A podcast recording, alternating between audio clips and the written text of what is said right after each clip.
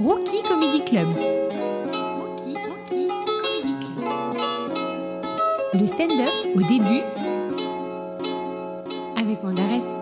Avec Adrien Arnoux, j'ai organisé un petit goûter à base de macarons où on parle aujourd'hui de sa première mais surtout de sa deuxième scène, de l'éducation à l'humour en France, de comment trouver sa première scène, de comment se comporter en loge ses premières fois, du temps d'apprentissage et de la progression en stand-up, mais surtout, surtout de plein d'astuces pour les jeunes humoristes.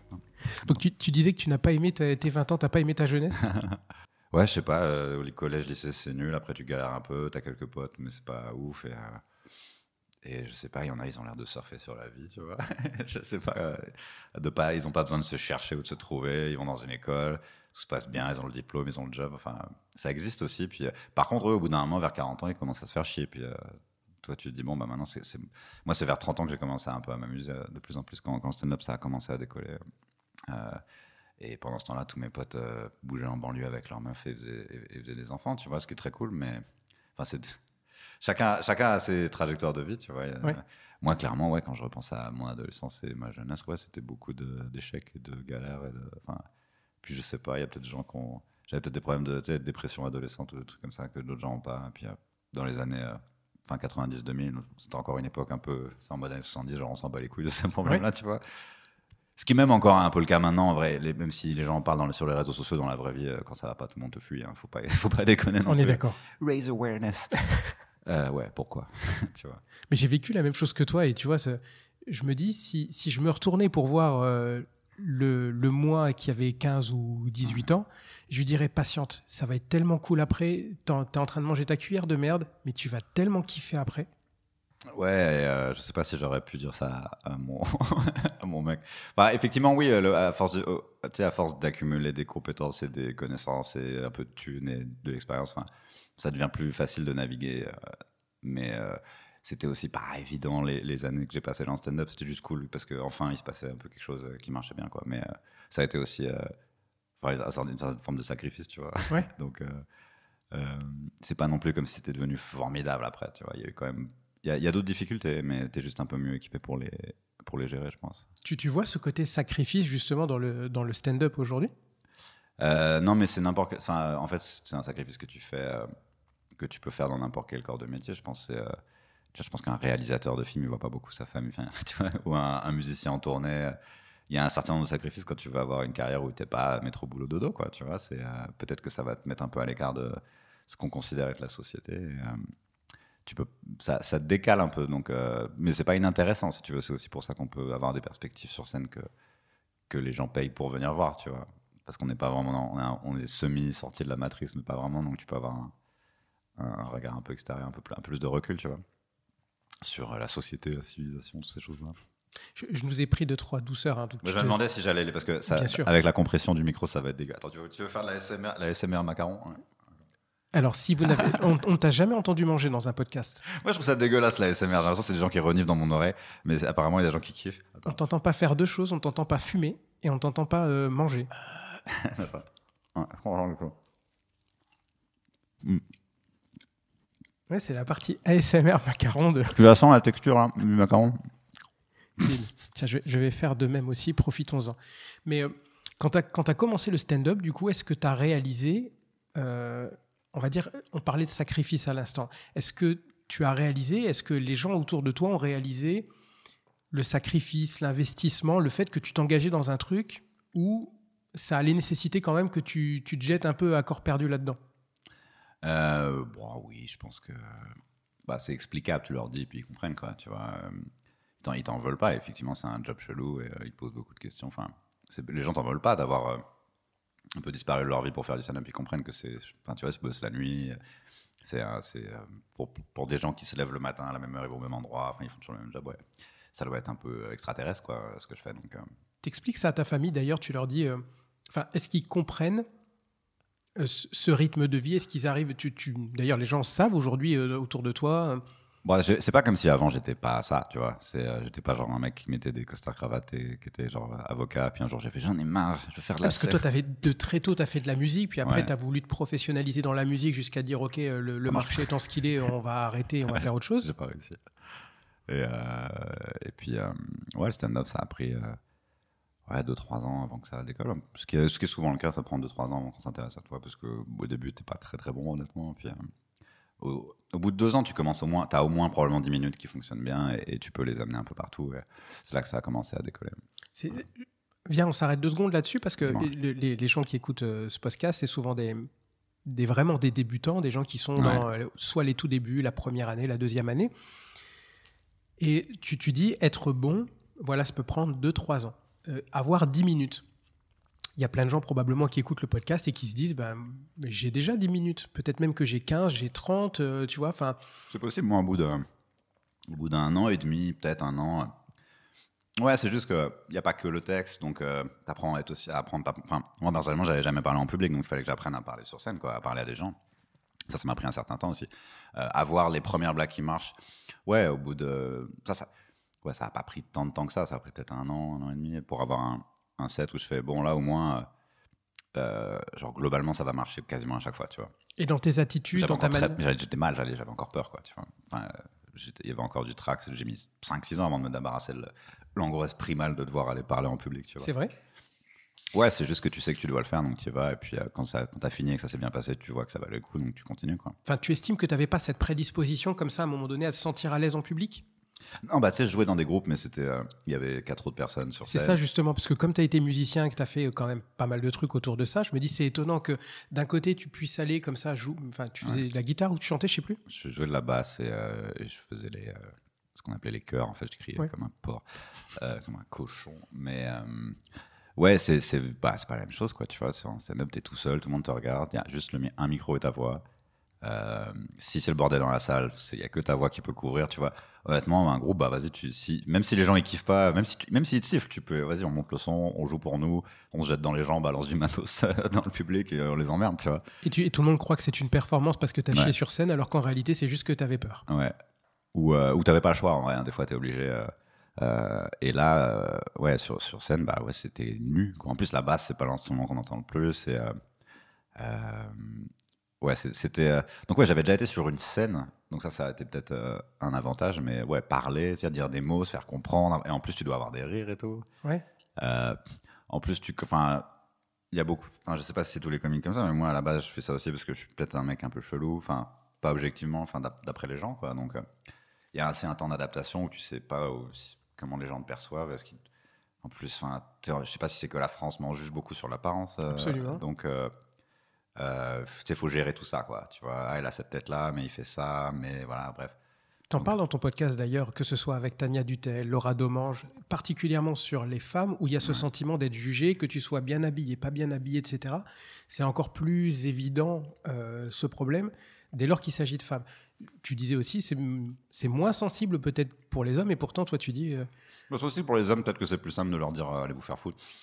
Et que pour une meuf, on n'aura pas, on, on pas vraiment appris à dire allez vous faire foutre, tu vois. ouais, Euh, parce que même là on pourrait dire, mais euh, pour qui elle se prend euh, cette fille de, dire d'aller me faire foutre, alors pour un mec tu Ouais. vas sur scène, tu leur dis, ben va niquer ta mère, et ça... Non, le fait est que les commentaires sur mon ai- je pense en avoir quasiment autant qu'une meuf, peut-être pas dans la rue. En soi, c'est vrai que là, tu te vois, je me fais pas siffler ou. euh, Enfin, tu vois, j'ai pas, je vis pas le harcèlement de rue, mais les commentaires constants de mais t'as l'air fatigué, t'es fringues, t'es gros, tes cheveux, machin. Ça, c'est, je pense que. Et, et est-ce que, alors, je me dis, est-ce que c'est toute une population genre, est-ce qu'on, j'ai l'impression que c'est un truc de, de, de français, quoi. Mm. qu'on- on se fait beaucoup ça. Après, j'ai pas voyagé dans tous les pays, donc je sais pas si. Non, mais t'es allé au Québec aussi et, et tu, tu dois sentir, il y a cette légende du Québec qui veut que ce soit quand même, on s'en fout de comment t'es habillé euh, et tout. Ah bah ça c'est sûr qu'au Canada ils s'en foutent de comment ils sont habillés. Euh, ouais, c'est bizarre, j'ai l'impression qu'en France on- les gens ils regardent le monde, en fait leur vie c'est une bande dessinée donc ils, ils- ils détourent chaque personnage qu'ils voient et c'est ça quoi. Et, euh, et ils vont commenter que ça et, euh, et même tes amis proches, enfin c'est toujours le premier truc qu'ils te disent c'est un truc sur euh, tes cheveux ou tes fringues ou t'as grossi, t'as maigri, machin, mes couilles. euh, euh, Le donc- fameux t'as l'air fatigué, effectivement, euh, qu'on qu'on vit tous. Qui est Ouais, le- puis en plus ils te disent ça, mais si tu leur dis écoute ouais j'ai pas dormi parce que ça va pas, euh, bah ils font ok bah je m'en vais, je vais. Ouais. tu vois Ta vie ne Demande pas. m'intéresse pas. Ouais, peut-être que je suis j'ai l'air fatigué parce, parce que ça va pas, tu vois. Et, bref, voilà. Au niveau de l'apparence, ouais. Ouais, donc du coup, tu arrives sur scène et tu sais pas vraiment comment les gens te perçoivent. Euh, C'est la France est littéralement le seul pays où on m'a parlé du, décalage entre ma voix et mon corps. C'est un truc où on s'en fout. euh, tu vois, dans le pire des cas, j'ai un compliment sur euh, ma voix, mais c'est pas genre Eh, t'es ma voix et ton corps, et puis t'es grave. Et puis dès que j'arrive dans une pièce, oh, dans la pièce et tout. Ça, ça, c'est Ouais, on n'est pas un peu très marrant en vrai.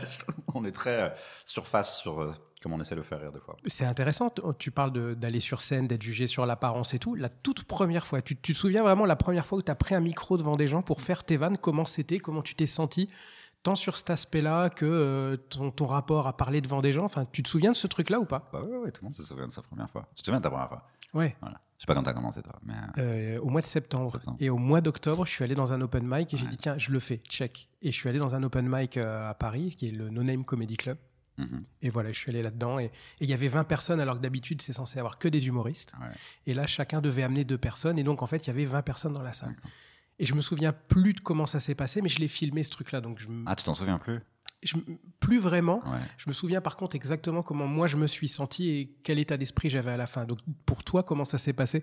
Hmm, bah, à un moment, j'ai décidé que j'allais faire du stand-up.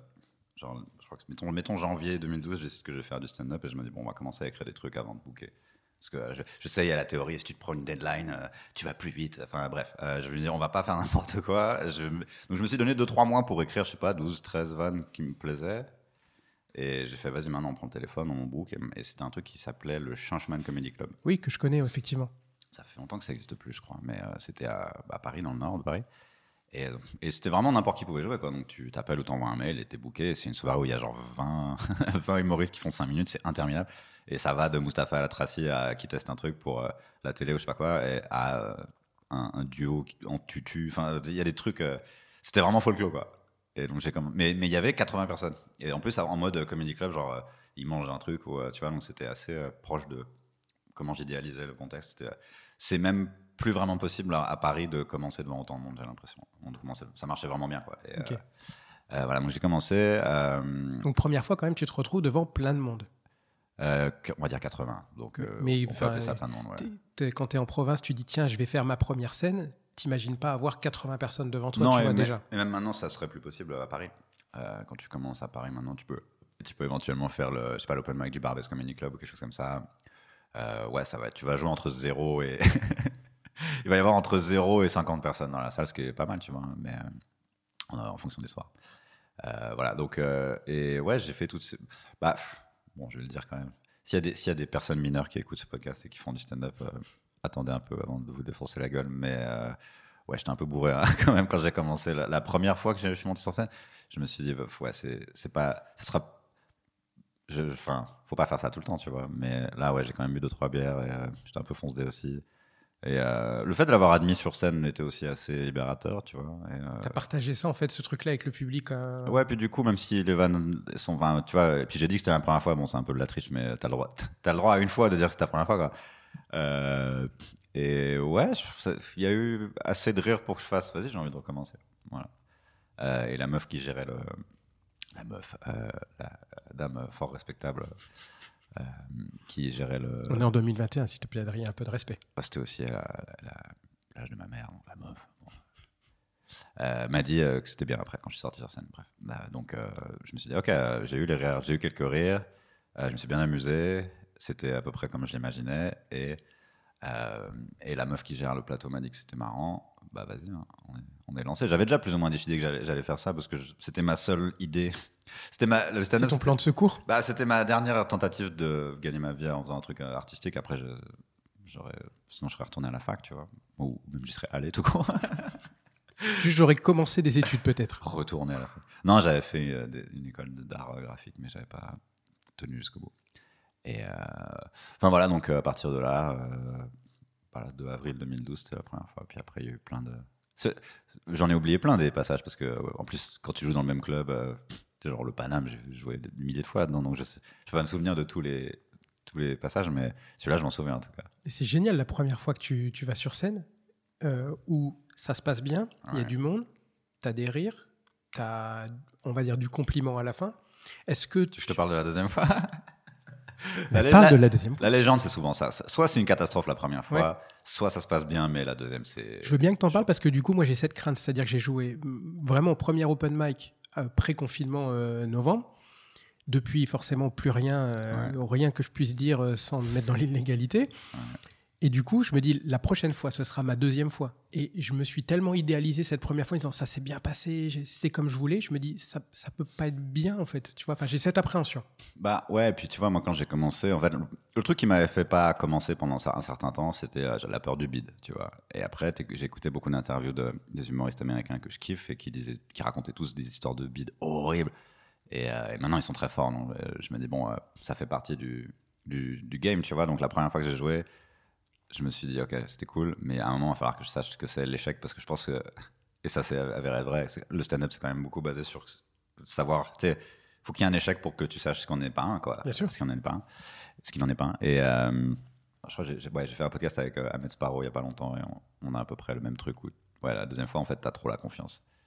Euh, je pense que c'est beaucoup d'humoristes comme ça. Si ça se passe bien la première fois, la deuxième fois, t'arrives genre, ah, mais je peux juste faire ce que je veux, je peux parler, ça va être drôle, tu vois. Et, euh, et l'univers t'envoie un message qu'il va falloir redescendre un peu d'un étage. Et, euh, Du coup, ta deuxième fois, concrètement, ça s'est passé comment?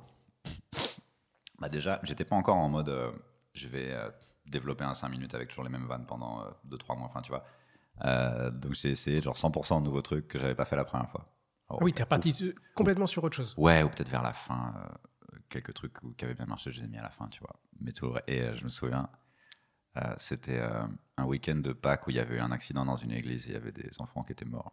Et euh, et- Il commence bien cette anecdote. ce qui est une moi j'avais relevé une ironie assez intéressante vu que c'est le week-end c'est Pâques et une église qui, pa- euh, qui part en couille bref Euh, donc j'ai fait une vanne là-dessus C'est mais- fédérateur comme humour, c'est bien. non mais c'est au-delà de la vanne euh, je l'ai dit tellement mal c'était euh, un spectacle où euh, fallait euh, fallait regarder en gros je suis passé en dernier fallait j'ai regardé tout le spectacle avant ça a duré deux heures et, le, stress a eu le temps de s'accumuler pendant deux heures. Euh, quand je suis arrivé j'étais pas bien. Quand je suis arrivé sur scène j'étais pas bien. J'ai vu que le présentateur était pas très cool.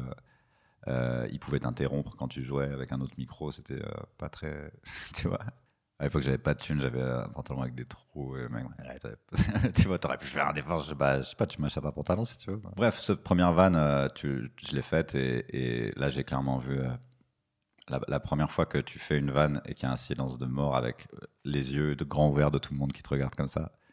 Ça, je me souviens aussi, tu vois. C'était là, voilà. Et, ensuite, j'ai galéré et ça a été tout un merdier. Il y a une meuf qui m'a dit, ferme ta gueule. Et il y a quelqu'un d'autre dans le public qui m'a défendu et du coup, les gens commençaient à s'engueuler dans le public. Deuxième fois sur scène, Ouais. tu génères quand même ce truc-là.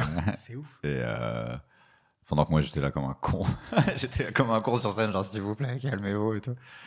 Et euh, je- quand ils ont vu que je m'étais pas démonté, que j'ai fini avec deux trois trucs pas trop mal, euh, genre les 30 dernières secondes, j'ai réussi à, à finir et à pas être.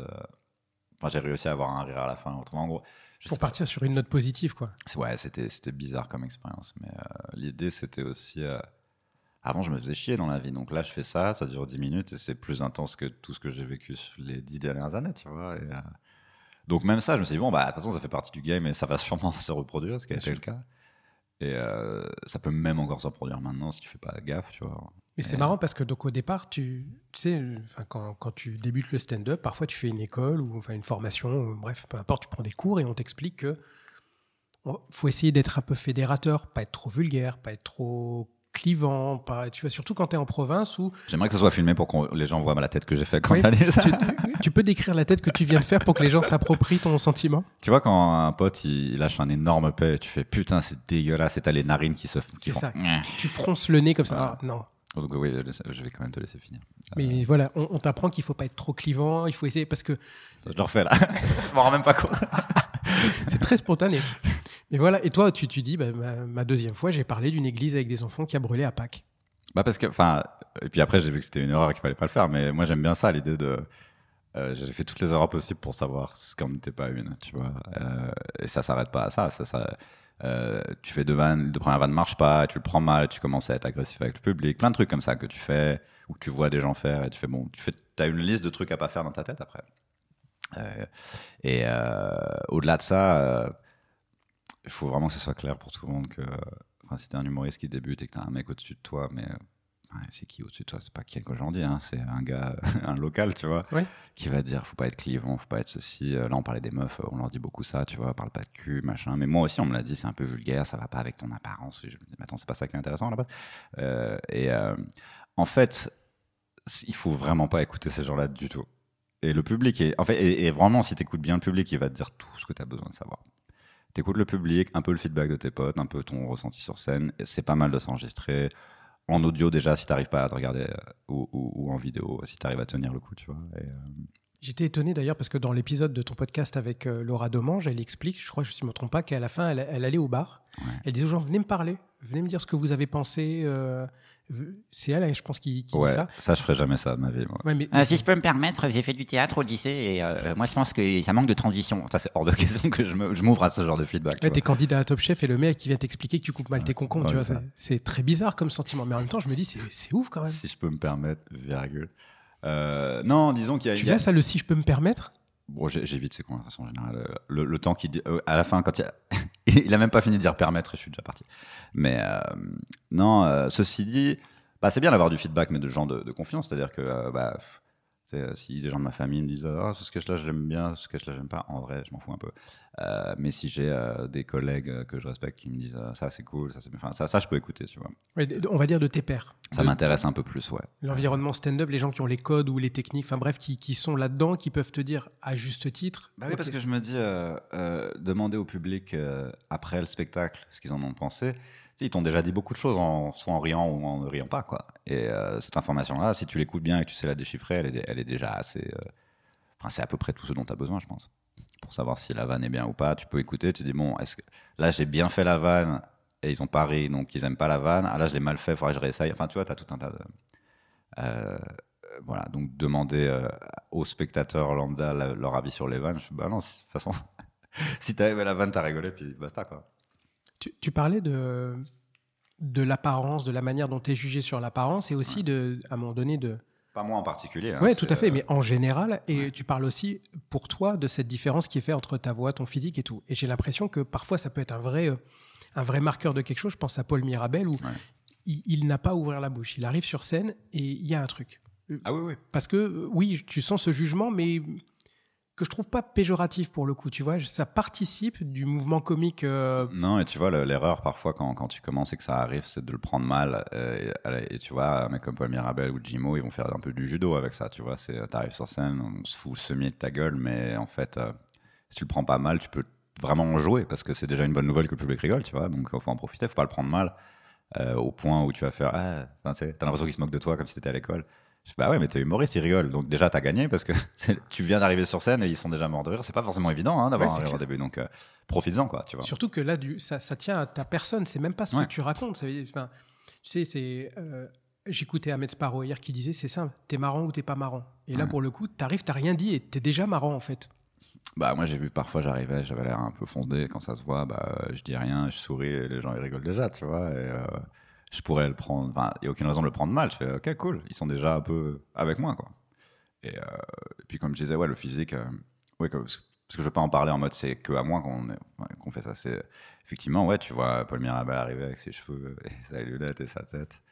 il fait 3 mètres et tout. Et tu fais, ouais, c'est marrant. Mais, euh, il suffit qu'ils disent bonsoir. Et voilà. Ouais, et puis c'est pas. Déjà, en fait, c'est bien parce qu'ils rigolent déjà. Après, tu as aussi il pourrait pas faire des mauvaises vannes et, juste s'en sortir avec ça.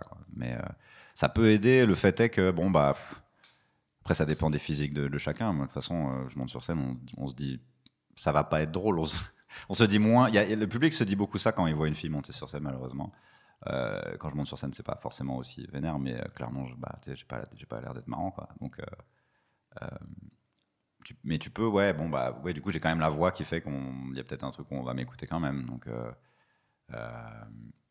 puis je suis pas, je suis pas, je suis pas vénère de pas avoir cet avantage-là. Il y, a très peu de gens qui l'ont finalement, tu vois. Euh, quand je pense, ouais, il y a Jimo, Paul Mirabel, tu peux en trouver deux, trois autres. Euh, donc, mais, mais comment dire? J'ai un peu oublié le fil de mon. À, à quel point, en ayant conscience de ce truc-là, tu prêtes attention au fait de te, de te vêtir, de te préparer pour aller sur scène, ou à quel point tu te prêtes attention au fait de dire je m'en bats les couilles? Ça dépend de l'expérience des gens c'est vrai que ça me fait chier, ça me ferait chier de me dire ah, les gens ici rigolent parce que j'ai une coupe euh, de cheveux stupide et si je la coupe j'ai moins cet avantage là euh, à la base quoi. Je, pense notamment à, je, connais des humoristes euh, vers chez moi en province où c'est le costard, c'est le nœud papillon, oh. c'est bien habillé, tu sais, c'est. c'est ça un choix artistique. Vas-y, hein, fais-le. Mais faut pas te sentir obligé, genre un humoriste s'habille comme ça, quoi. Tu vois, ce serait dommage. Euh, après, non, euh, moi j'ai testé différents types de looks. Au début, j'aurais pu y penser, genre ah, comment je m'habille, machin. Puis en fait, à force d'avoir joué avec beaucoup de fringues différentes et de coupes de cheveux différentes et de poids, de poids différents, euh, j'ai l'impression que les gens ils s'en foutent un peu globalement.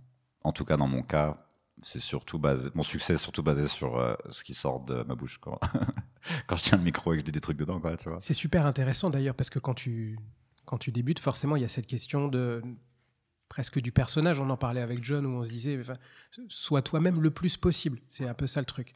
Et pour autant, quand tu débutes, tu te dis, bah, quand je vais monter sur scène, qu'est-ce que je vais essayer de faire, qu'est-ce que je vais essayer de dire, comment je vais essayer d'être et tout?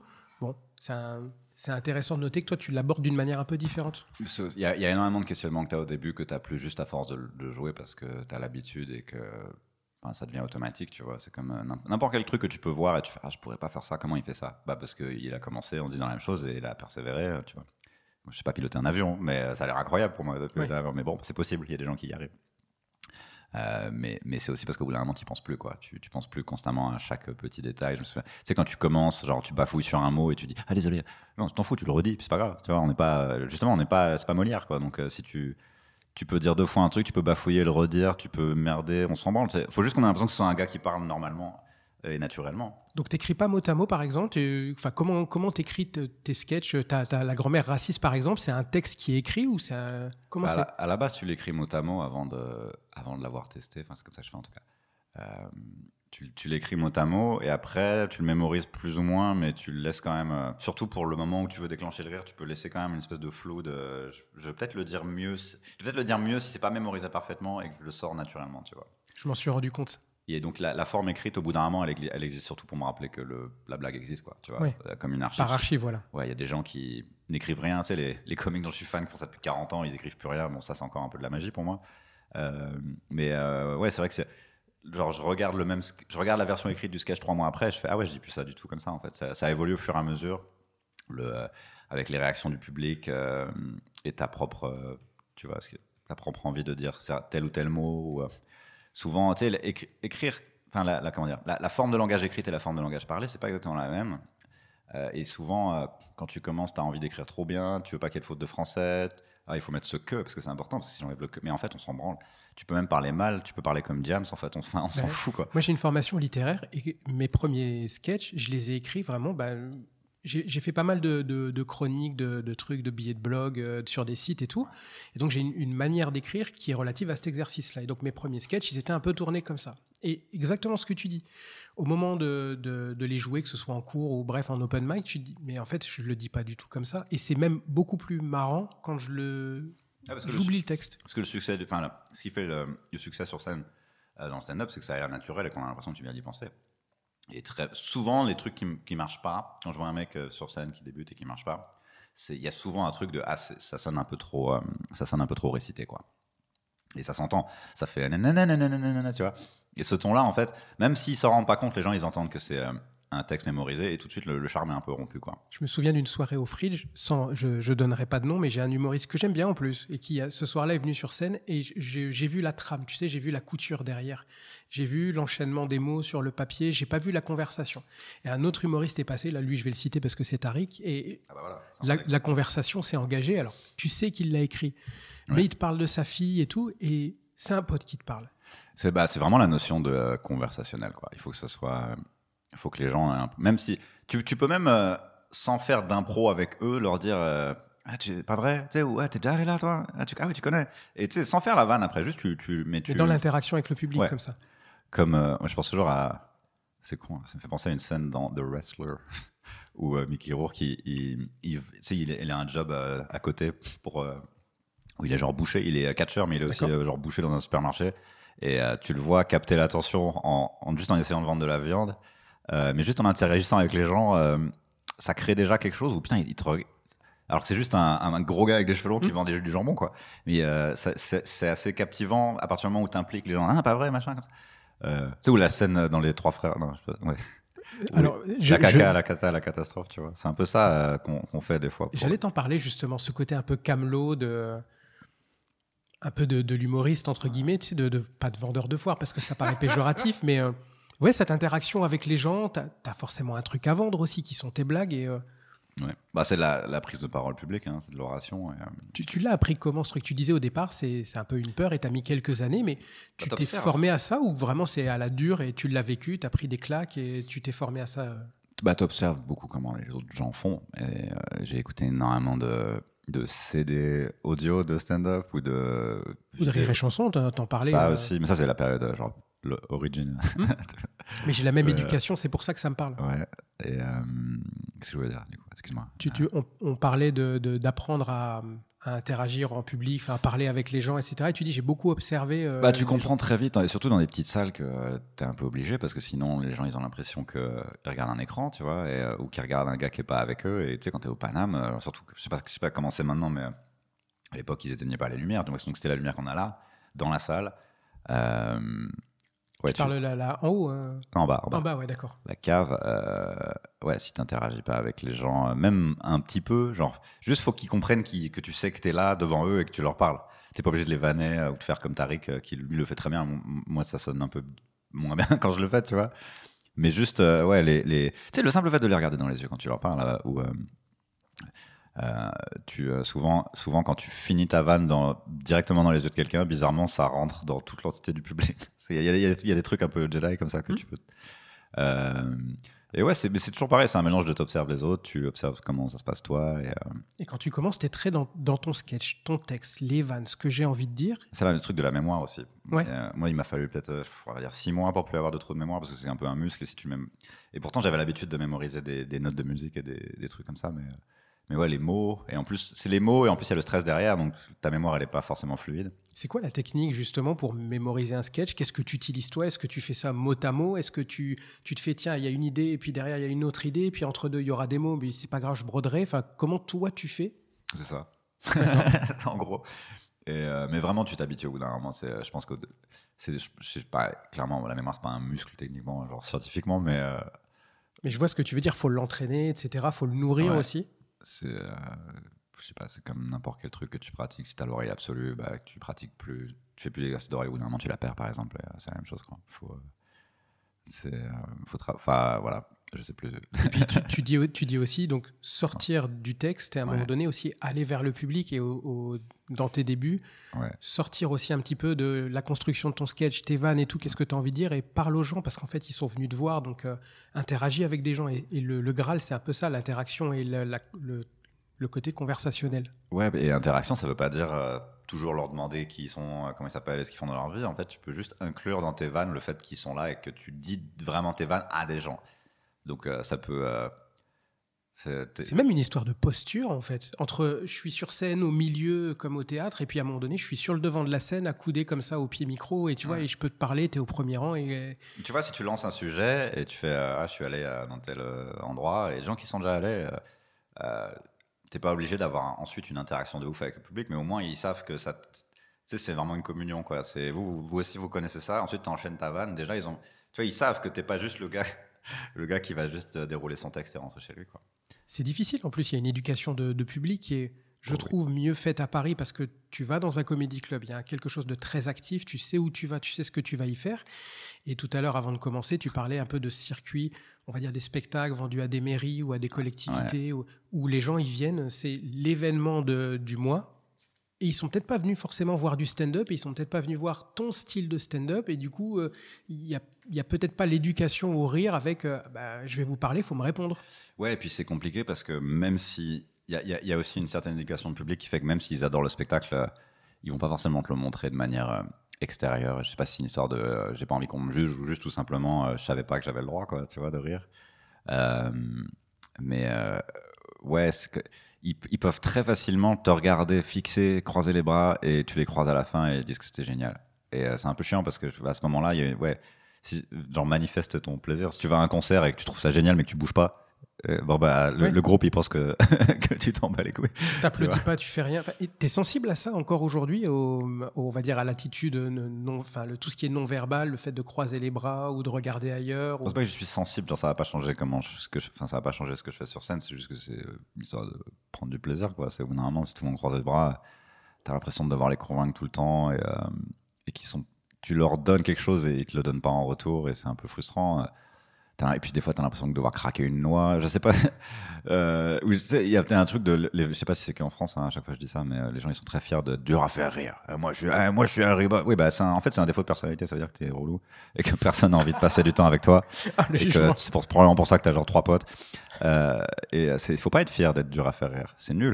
ça veut dire que t'es une merde.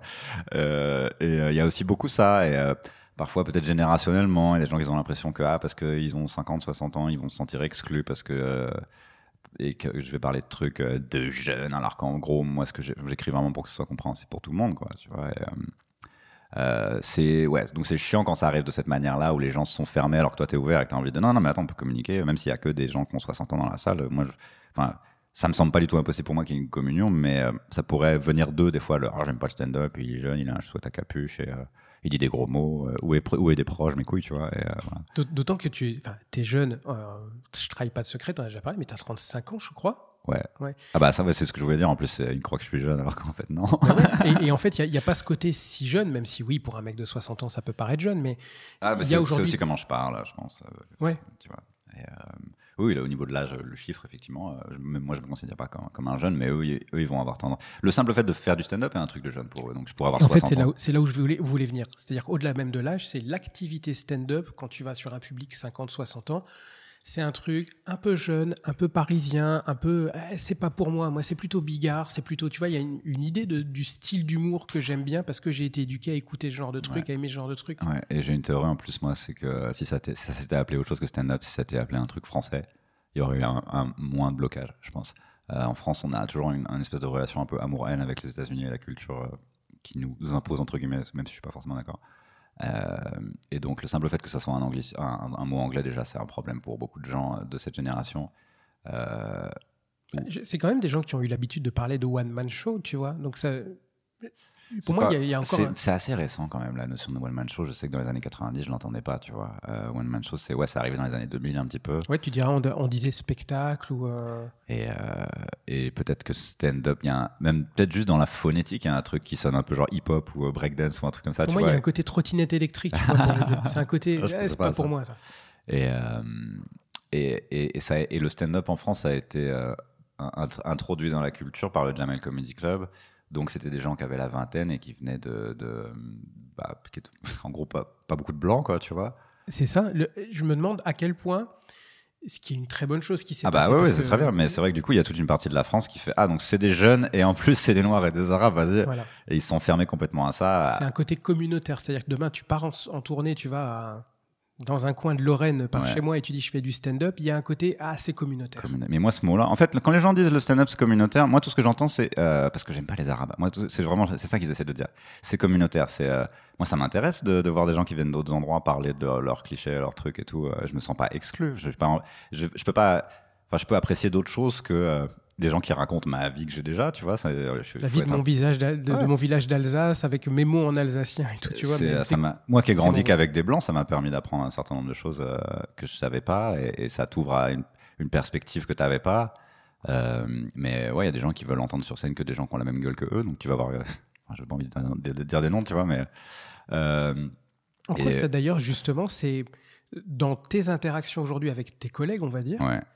En quoi c'est une force, une faiblesse, peu importe, en quoi ça change tes interactions, le fait d'avoir ton âge, d'être blanc, de fait, parmi des gens qui le sont peut-être pas, qui sont plus jeunes que toi, peut-être plus vieux aussi, il y en a, il y a Gad notamment euh, qui Ouais, ouais, sur. C'est- En quoi ça, te donne une particularité, ça? Peut-être au début, hein, mais euh, c'est ça. Qui, qui- enfin, pour moi, ce qui est cool avec le stand-up, c'est qu'en théorie, on s'en fout de tout ça. Donc, ça peut être, tu peux être Guillaume Batz ou euh, tu peux être. euh, Il faut préciser pour ceux qui savent pas, Guillaume Bas, c'est un oh, humoriste qui, Google, qui a- lisez-le. il a un handicap, on l'a vu dans Demande qu'à en rire, il en a beaucoup joué aussi, voilà. tu peux être n'importe quelle orientation sexuelle, n'importe quel euh, genre, en- n'importe quelle nationalité, n'importe quel âge. Pour moi, c'était ça qui m'intéressait dans le stand-up. C'est vrai que c'est pas toujours vu de, telle, de, de cette manière-là. J'avais même. Je parlais avec un, un- Je sais pas comment je suis censé dire, mais. Quelqu'un qui avait l'air d'être du sexe masculin, mais qui avait une perruque, mais qui avait quand même une barbe, tu vois. Donc, c'était- bon, bref. les gens sont comment ils, ils- ils veulent, c'est cool. Mais euh, ce mec-là a commencé à un moment, euh, à partir de rien, à me dire Ouais, tu fais du stand-up, ouais, le stand-up c'est raciste, c'est sexiste, c'est homophobe, c'est machin. Je fais, Mais non, le stand-up c'est une, une manière, enfin, c'est une forme d'expression. Donc toi, tu peux prendre un micro et faire des blagues, et c'est ça qui est cool. Tu vois, c'est euh, que c'est ça qui m'intéressait aussi. C'est en gros, on s'en fout de si t'es un homme, une femme, blanc, non, voilà, tu vois. Euh, Ça c'est en Populaire dans le sens où euh, tout le monde peut le pratiquer. Voilà, ça c'est un idéal évidemment. C'est pas comme ça que ça marche ni dans l'industrie, ni comment c'est marketé, ni ceci cela. Mais euh, pour moi, c'est ça qui m'intéressait. Donc effectivement, tu... moi j'ai commencé en 2012, donc il y avait pas beaucoup de blancs. Il y avait Seb Melia, mais euh, bah, ça, ça a pas été très compliqué de faire un ou deux bons passages et, et d'être cool avec tout le monde. Et puis après, tu te rends compte qu'on s'en branle en fait de qui est quoi. Enfin, tu vois. Aujourd'hui, tu peux te retrouver avec des mecs qui ont 18, 19 ans, qui sont. euh, Ouais, pareil, l'âge, pareil, euh, Ouais. euh, ou, ou l'inverse, hein, 60. euh, c'est pour moi, c'est ça qui est intéressant, c'est n'importe qui est sur un micro, est sur une scène avec un micro dit un truc drôle.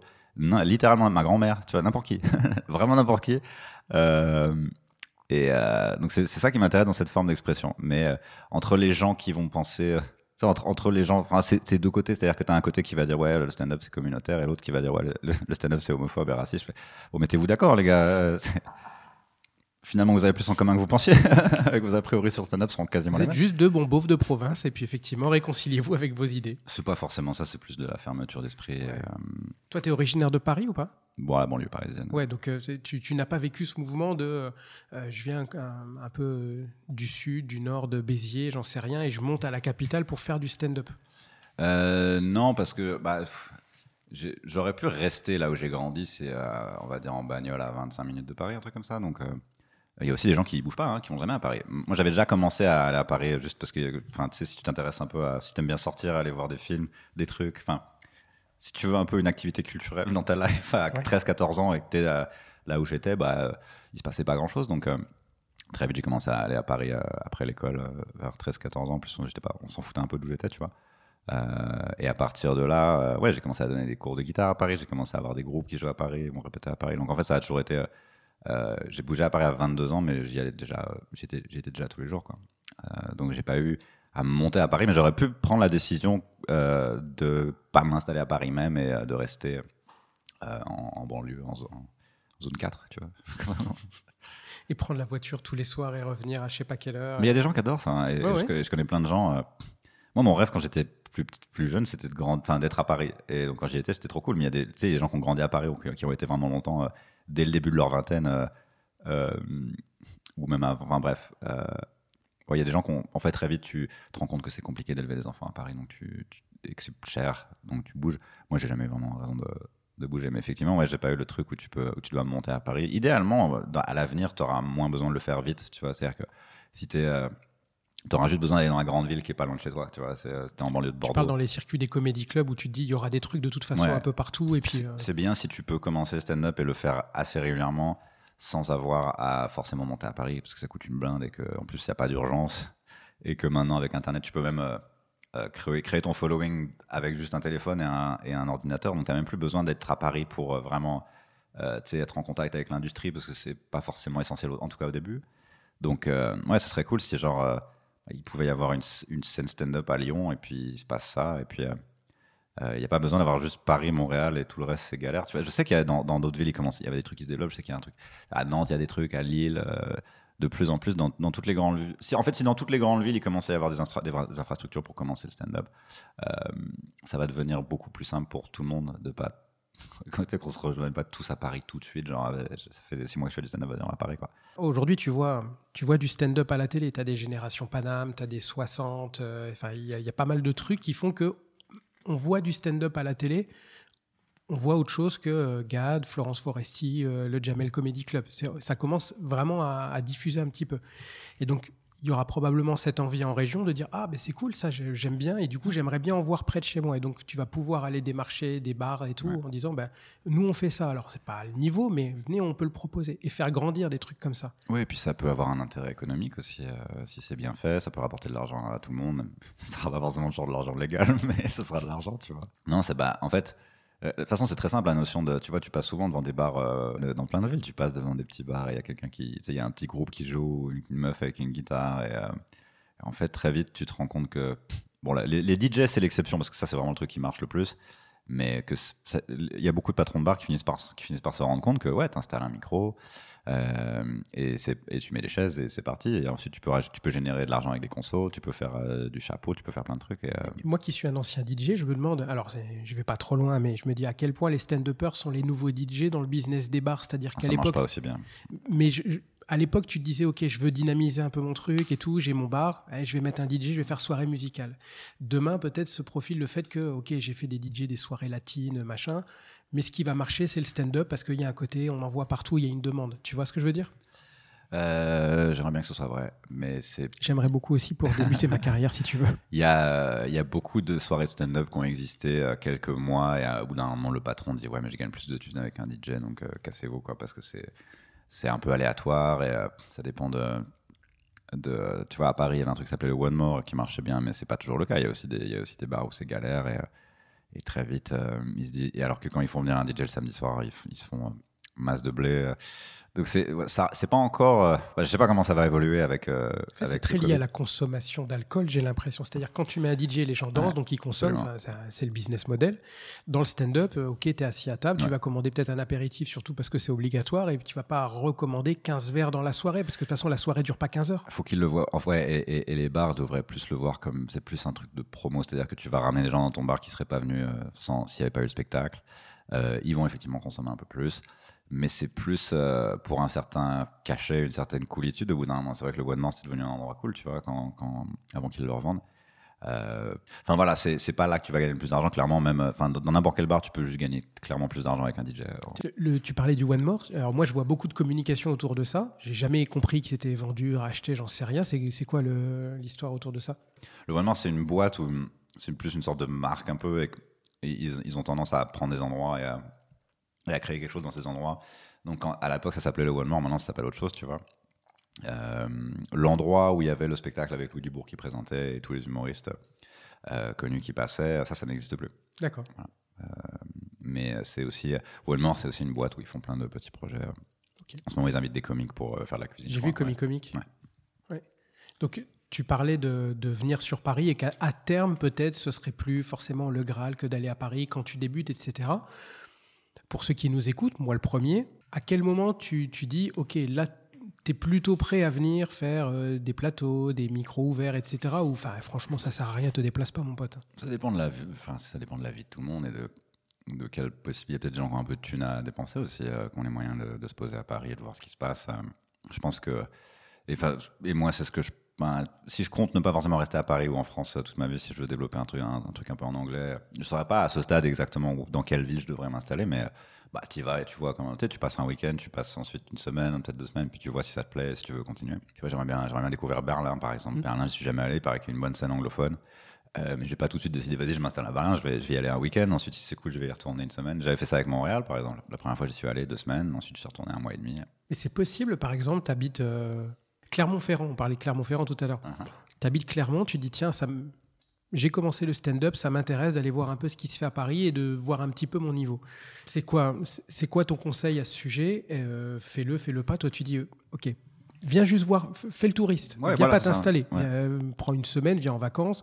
Mais c'est possible de venir une semaine et d'avoir des occasions de jouer régulières sur une semaine quand t'es personne dans le stand-up? C'est pas impossible. Bah, pas impossible, ça dépend de qui tu connais, euh, de, euh, des open mic où il y a de la place, euh, ce genre-là. C'est une sorte de networking un peu live, le, le stand-up. Ouais, au, fur et à mesure de rencontrer des gens. Tu vois, tu, tu fais 5 minutes quelque part, ça marche bien. Il y a un des humoristes qui fait Ah, bah moi j'ai une soirée la semaine prochaine, tu veux venir. Ça, ça existe dans, dans tous les. Enfin, partout en fait, dans le monde. C'est comme ça que ça marche en fait. Comme dans tout business. Enfin, oui, comme dans tout business, en fait. C'était ça quand je suis allé à Montréal. J'avais j'ai- quand j'y ai passé un mois et demi, j'avais une semaine de, de spectacle prévu et après c'était euh, advienne que pourra, quoi, tu vois. Et, euh, Au fur et à mesure des rencontres. Ouais. Donc ça veut Ouais. dire aujourd'hui, tu es, voilà, t'es à Clermont, tu vas aller à Paris, bah, tu es... trouve-toi une occasion de jouer, quelle qu'elle soit. Ouais, trouver un open mic ou un truc comme ça, tu vois. Comment a- tu trouves un open mic en fait? Euh, Non, je pense qu'il je crois que cette page existe encore. euh, Alex Nguyen, je crois, qui avait fait une page qui répertoriait toutes les scènes ouvertes. Euh, Et tu l'as sur le spot du rire aussi, je pense. euh, ouais, ouais, ouais. Non, c'est facilement, c'est facilement Googleisable et Facebookable. Et puis après, tu vas sur le Facebook de la salle. Enfin, tu... Moi, c'est comme ça que je m'étais inscrit la première fois. Je fais OK. Première étape, ok, j'ai envie de jouer. Ok, qu'est-ce qui, qui existe? Ah, bon, il y a le Changeman. Ok, c'est quoi les contacts? Comment on faut faire? Et bon, bah voilà, hein, tu trouves le, je trouve le truc, quoi. Le premier, le premier open mic que j'ai fait, c'est parce que j'ai envoyé un message à un mec qui, qui est dans le podcast Stand Up France, qui s'appelle Sofiane Embarki. Ouais. Et euh, je lui ai envoyé un message pour lui dire bah, c'est cool, machin. Euh, puis je lui ai posé la question est-ce que tu connais des scènes? Il m'a dit bah écoute, tu, tu demandes à tel mec euh, de ma part. Et puis Ouais. et en fait, ça s'est fait aussi simplement que ça. Ouais, moi, je fais ça. même pas. des fois, il y a des Québécois qui m'envoient des messages. Ouais, je vais être à Paris à tel moment. et puis, du coup, je les rencarde avec tout le monde. Et euh, c'est là que je. Ouais, c'est pour ça que je parlais tout à l'heure avant qu'on enregistre de la notion de communauté aussi. C'est ça. Euh, surtout si on sait qu'on peut te faire confiance, que tu que t'es pas un psychopathe, que tu vas pas.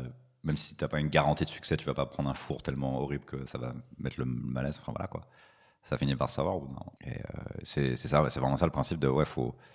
En tout cas, moi, c'est ça qui m'a aidé. De, ouais, faut, faut rencontrer des gens, tu leur parles. euh, C'est réseauté, mais pas en mode. euh, En mode requin comme ça où j'essaie de gratter. euh, ouais, en mode. euh, comment on appelle ça Le troisième secteur Non, secteur tertiaire. Ouais. C'est pas en mode requin. C'est. T'essayes aussi de trouver tes potes, tu vois. Tu cherches pas juste des gens à utiliser. faut pas être une sangsue non plus, tu vois. pas je reste à la fin de l'open mic et je gratte tout le monde pour dire t'as pas une scène, t'as pas une scène. C'est tu t'intéresses aussi. ah gens, non, faut pas faire ça. Mais tu vois, quand t'arrives et que. Ou alors faut le faire, mais très poliment. Et, euh, et, et pas relancer, tu vois. C'est. euh, tu demandes à- si tu peux jouer, si t'as pas de réponse, euh, sur- sur- par grand Dieu, n'envoie pas un point d'interrogation. sur Facebook. Salut, je suis humoriste débutant. Est-ce que tu as 5 minutes deux jours après Point Moi, d'interrogation. quand quelqu'un fait ça, à chaque, chaque point d'interrogation, il va. ça fait un jour de plus où je vais attendre. Euh, non, ou je sais pas. Enfin, bref, faut pas être, faut pas être trop insistant ou trop T'as relou. comme parce- ça des, des débutants qui te demandent euh, Salut Adrien, tu peux me, ren- me rencarder ou... Non, en fait, c'est surtout relou quand tu quand tu t'occupes d'une soirée, ce qui est pas mon cas. Bon, ça va, tu vois. il Y a des, on, me demande de faire un podcast tous les trois mois, ça, je peux le faire, tu vois.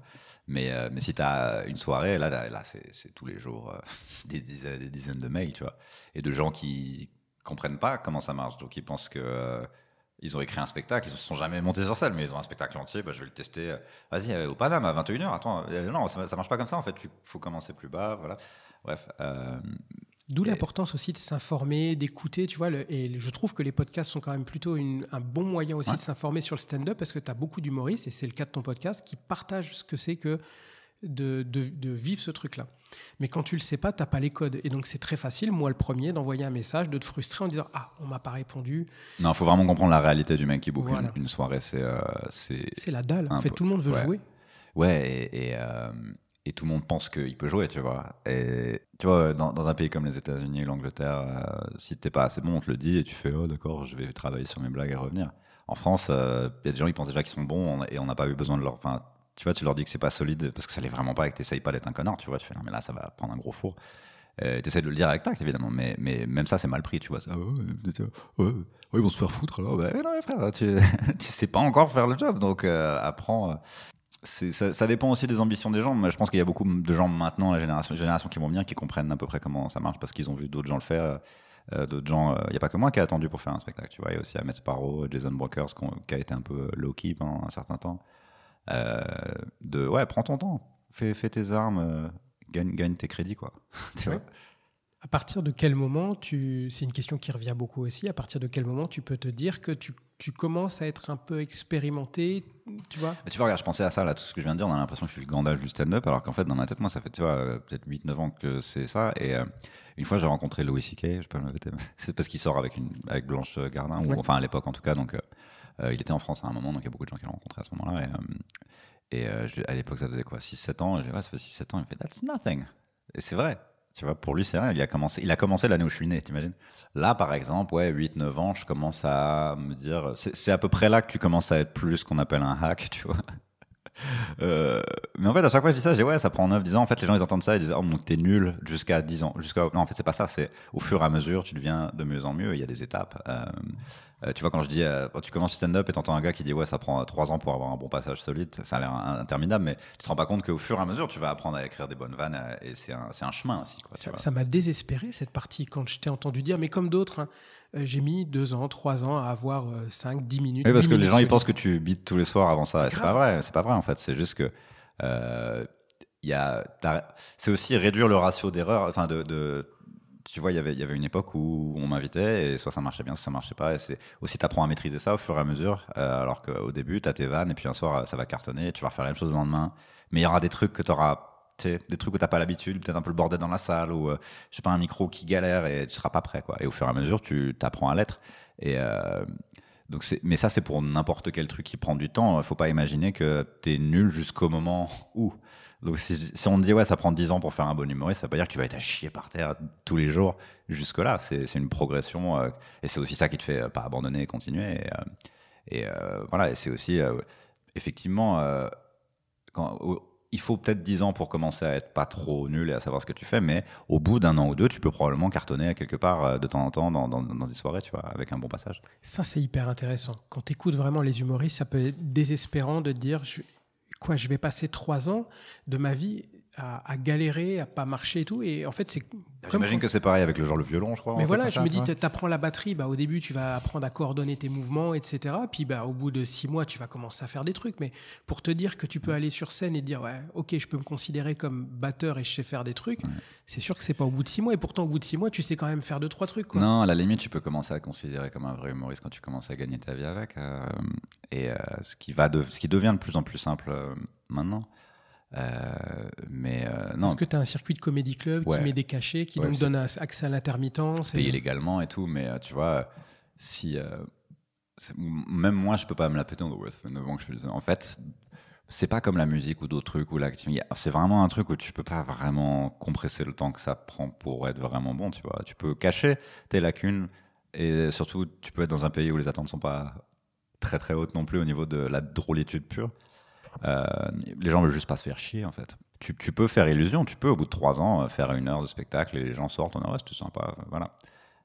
Mais même la, mais la personne, la personne qui fait spectacle, je, bah, tu- je vais pas dire le nom, mais il y a un gars en ce moment et son spectacle il marche bien, mais il, il a, ça fait pas très longtemps qu'il fait ça. Et, et à chaque fois que je le vois, il me dit ouais mon spectacle il est pas ouf. Euh, il le sait quoi, tu vois, ça le gêne et il sait que ça va être mieux après. Sur le marché des one man show à Paris, est-ce que les gens ils attendent vraiment le même niveau de rire qu'ils attendraient si- quand ils vont dans un comedy club comme le, comme le Madame Sarfati ou, un- ou le Paname quoi? Euh, sur une heure, les gens, il y a encore la notion de one man show qui fait que tu peux leur proposer ce que tu veux tant que c'est pas chiant ou malaise, ils vont kiffer. Tu peux aussi profiter. Et- mais là, on n'est plus dans, vraiment dans le stand-up, donc c'est euh, c'est un truc où à ce moment-là, je dis aux gens, il y a des gens, ils, se- enfin, je les- ils sont à chier en plateau, je les vois prendre des gros fours, mais bon, ils ont un spectacle, les gens ont l'air d'être contents quand ils sortent. Bah, euh, ok, bah, tu sais, moi, je n'ai aucune raison d'être aigri ou pas, mais, mais à ce moment-là, c'est un sujet que je, où là, je sais pas quoi dire aux gens. Quoi. Je- Bon, bah, fais ce que tu veux. Par contre, ça veut dire euh, pour le public et pour les aspirants stand-uppers, venez voir le stand-up quand on le fait professionnellement, venez dans les comédie clubs, venez voir le niveau de rire que ça peut être, Ouais. pour envisager le fait que si c'est ça que tu as envie de faire, si, si tu veux vraiment être du niveau de, euh, du mec, ça pète la salle. Ouais, ça. Ouais, ça va demander du temps. Ah oui. C'est sûr que tu vas avoir des petits rires, des petits trucs, des ricanements. Bah, c'est même, même un mec comme Roman Fressinet, on a l'impression qu'il est arrivé de nulle part, mais quand il est arrivé en France, ça faisait déjà 5 ans qu'il était à Montréal dans une école où ils t'apprennent ça correctement, et quand il est arrivé, il, est- il- enfin, il était pas, euh, c'était pas un débutant du tout, tu vois. Euh, mais oui, enfin voilà, il faut, faut pas que les gens pensent qu'on est, on est nul jusqu'à ce qu'on soit un génie. C'est pas, ça marche pas comme ça. Tu progresses c'est toi et tu te fais kiffer toi-même. Genre putain, ça, ou, ça, ou deux trois ans, ah, j'arrive. À chaque fois, tu as une nouvelle blague où tu fais ça, c'est mieux que tout ce que j'ai écrit. Donc on va essayer de tout mettre au niveau. Et, euh, tu vois, c'est des paliers comme ça que tu, franchisses. Ça t'arrive encore au bout de 9 ou 10 ans comme ça d'arriver à ce moment où tu écris une blague et tu dis putain mais c'est meilleur que ce que j'ai fait jusqu'ici? J'aurais du mal à m'en rendre compte sans l'avoir dite. Tu vois, au, bout- au bout de 3-4 rires, euh, je vais Ah ouais, putain, ça c'est un niveau au-dessus. Euh, T'es censé. Quand tu l'écris, tu sais, ça vient pas en disant waouh putain mais c'est ça cette idée là Bah, ça- développée comme ça, ça c'est peut ouf. me faire hurler de rire, mais c'est que 50% de- du travail fait. Si ça fait pas rire les gens, il y, a, y a- y a un diagramme de ce qui me fait rire moi et ce qui fait rire les gens. L'idée, c'est de tomber, trouver le milieu, quoi. Tu vois. Et, euh, des fois, tu le trouves pas, et- mais, mais ça me fait pas vraiment rire moi, mais ça va être euh, un truc qui. C'est un peu. Enfin, il y, a- il y a aussi des trucs que tu peux écrire, ça va marcher une fois sur cinq, et il y a des gens qui les gardent parce que c'est des artistes, et moi, ça me fait un peu chier. Donc, euh, j'ai quand même besoin de savoir euh, que cette arme va être euh, efficace. J'ai pas envie de faire un spectacle où tous les soirs, à chaque nouvelle vanne, je fais J'espère qu'elle va marcher ce soir. Enfin, tu vois, ça ferait un peu chier, quoi. J'ai- J'ai quand même besoin d'avoir confiance dans mes, dans mes armes. Tu as dit précédemment que tu avais aussi, au- notamment au début, écrit pas mal de blagues, on va dire de blagues de cul.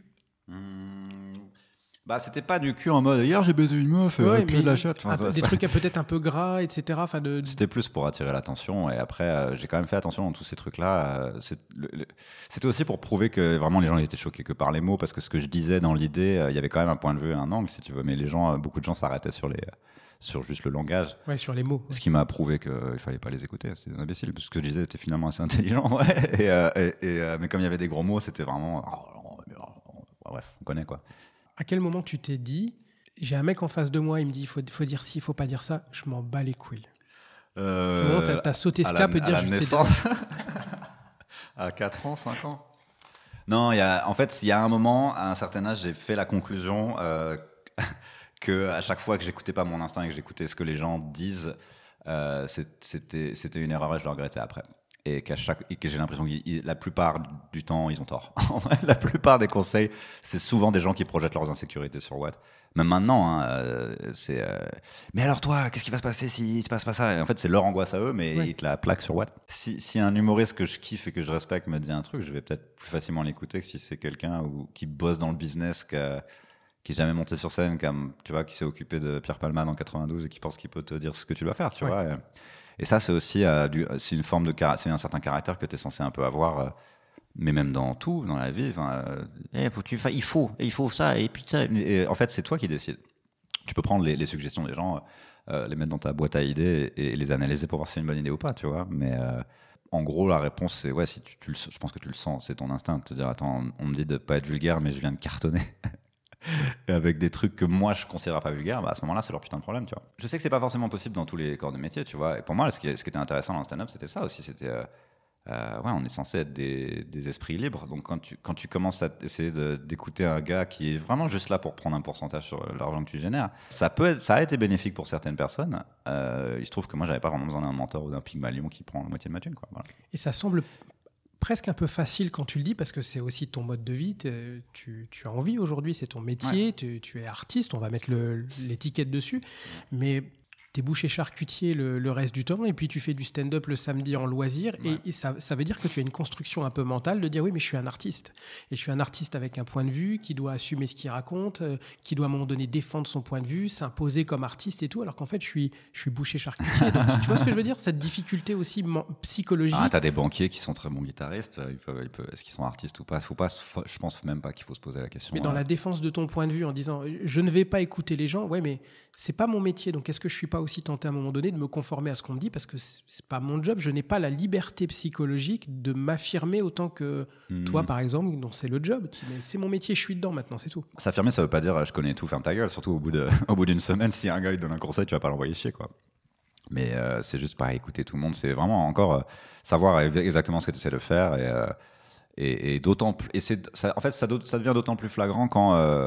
Enfin, c'est, pas arrivé qu'à moi, ça peut arriver à quelqu'un comme Tania Dutel, par exemple, où ton sketch il cartonne, genre les gens ils sont pliés en deux, et il y a quand même un gars en backstage qui va, ou, ou à un moment qui va dire ouais, mais euh, euh, ça c'est trop clivant, c'est pas, c'est trop cul, une femme elle parle pas comme ça, machin, et. et euh, t'es là, genre, mais ça vient de cartonner. T'as, vu, t'as une mesure, tu peux le mesurer par la science, le niveau de rire.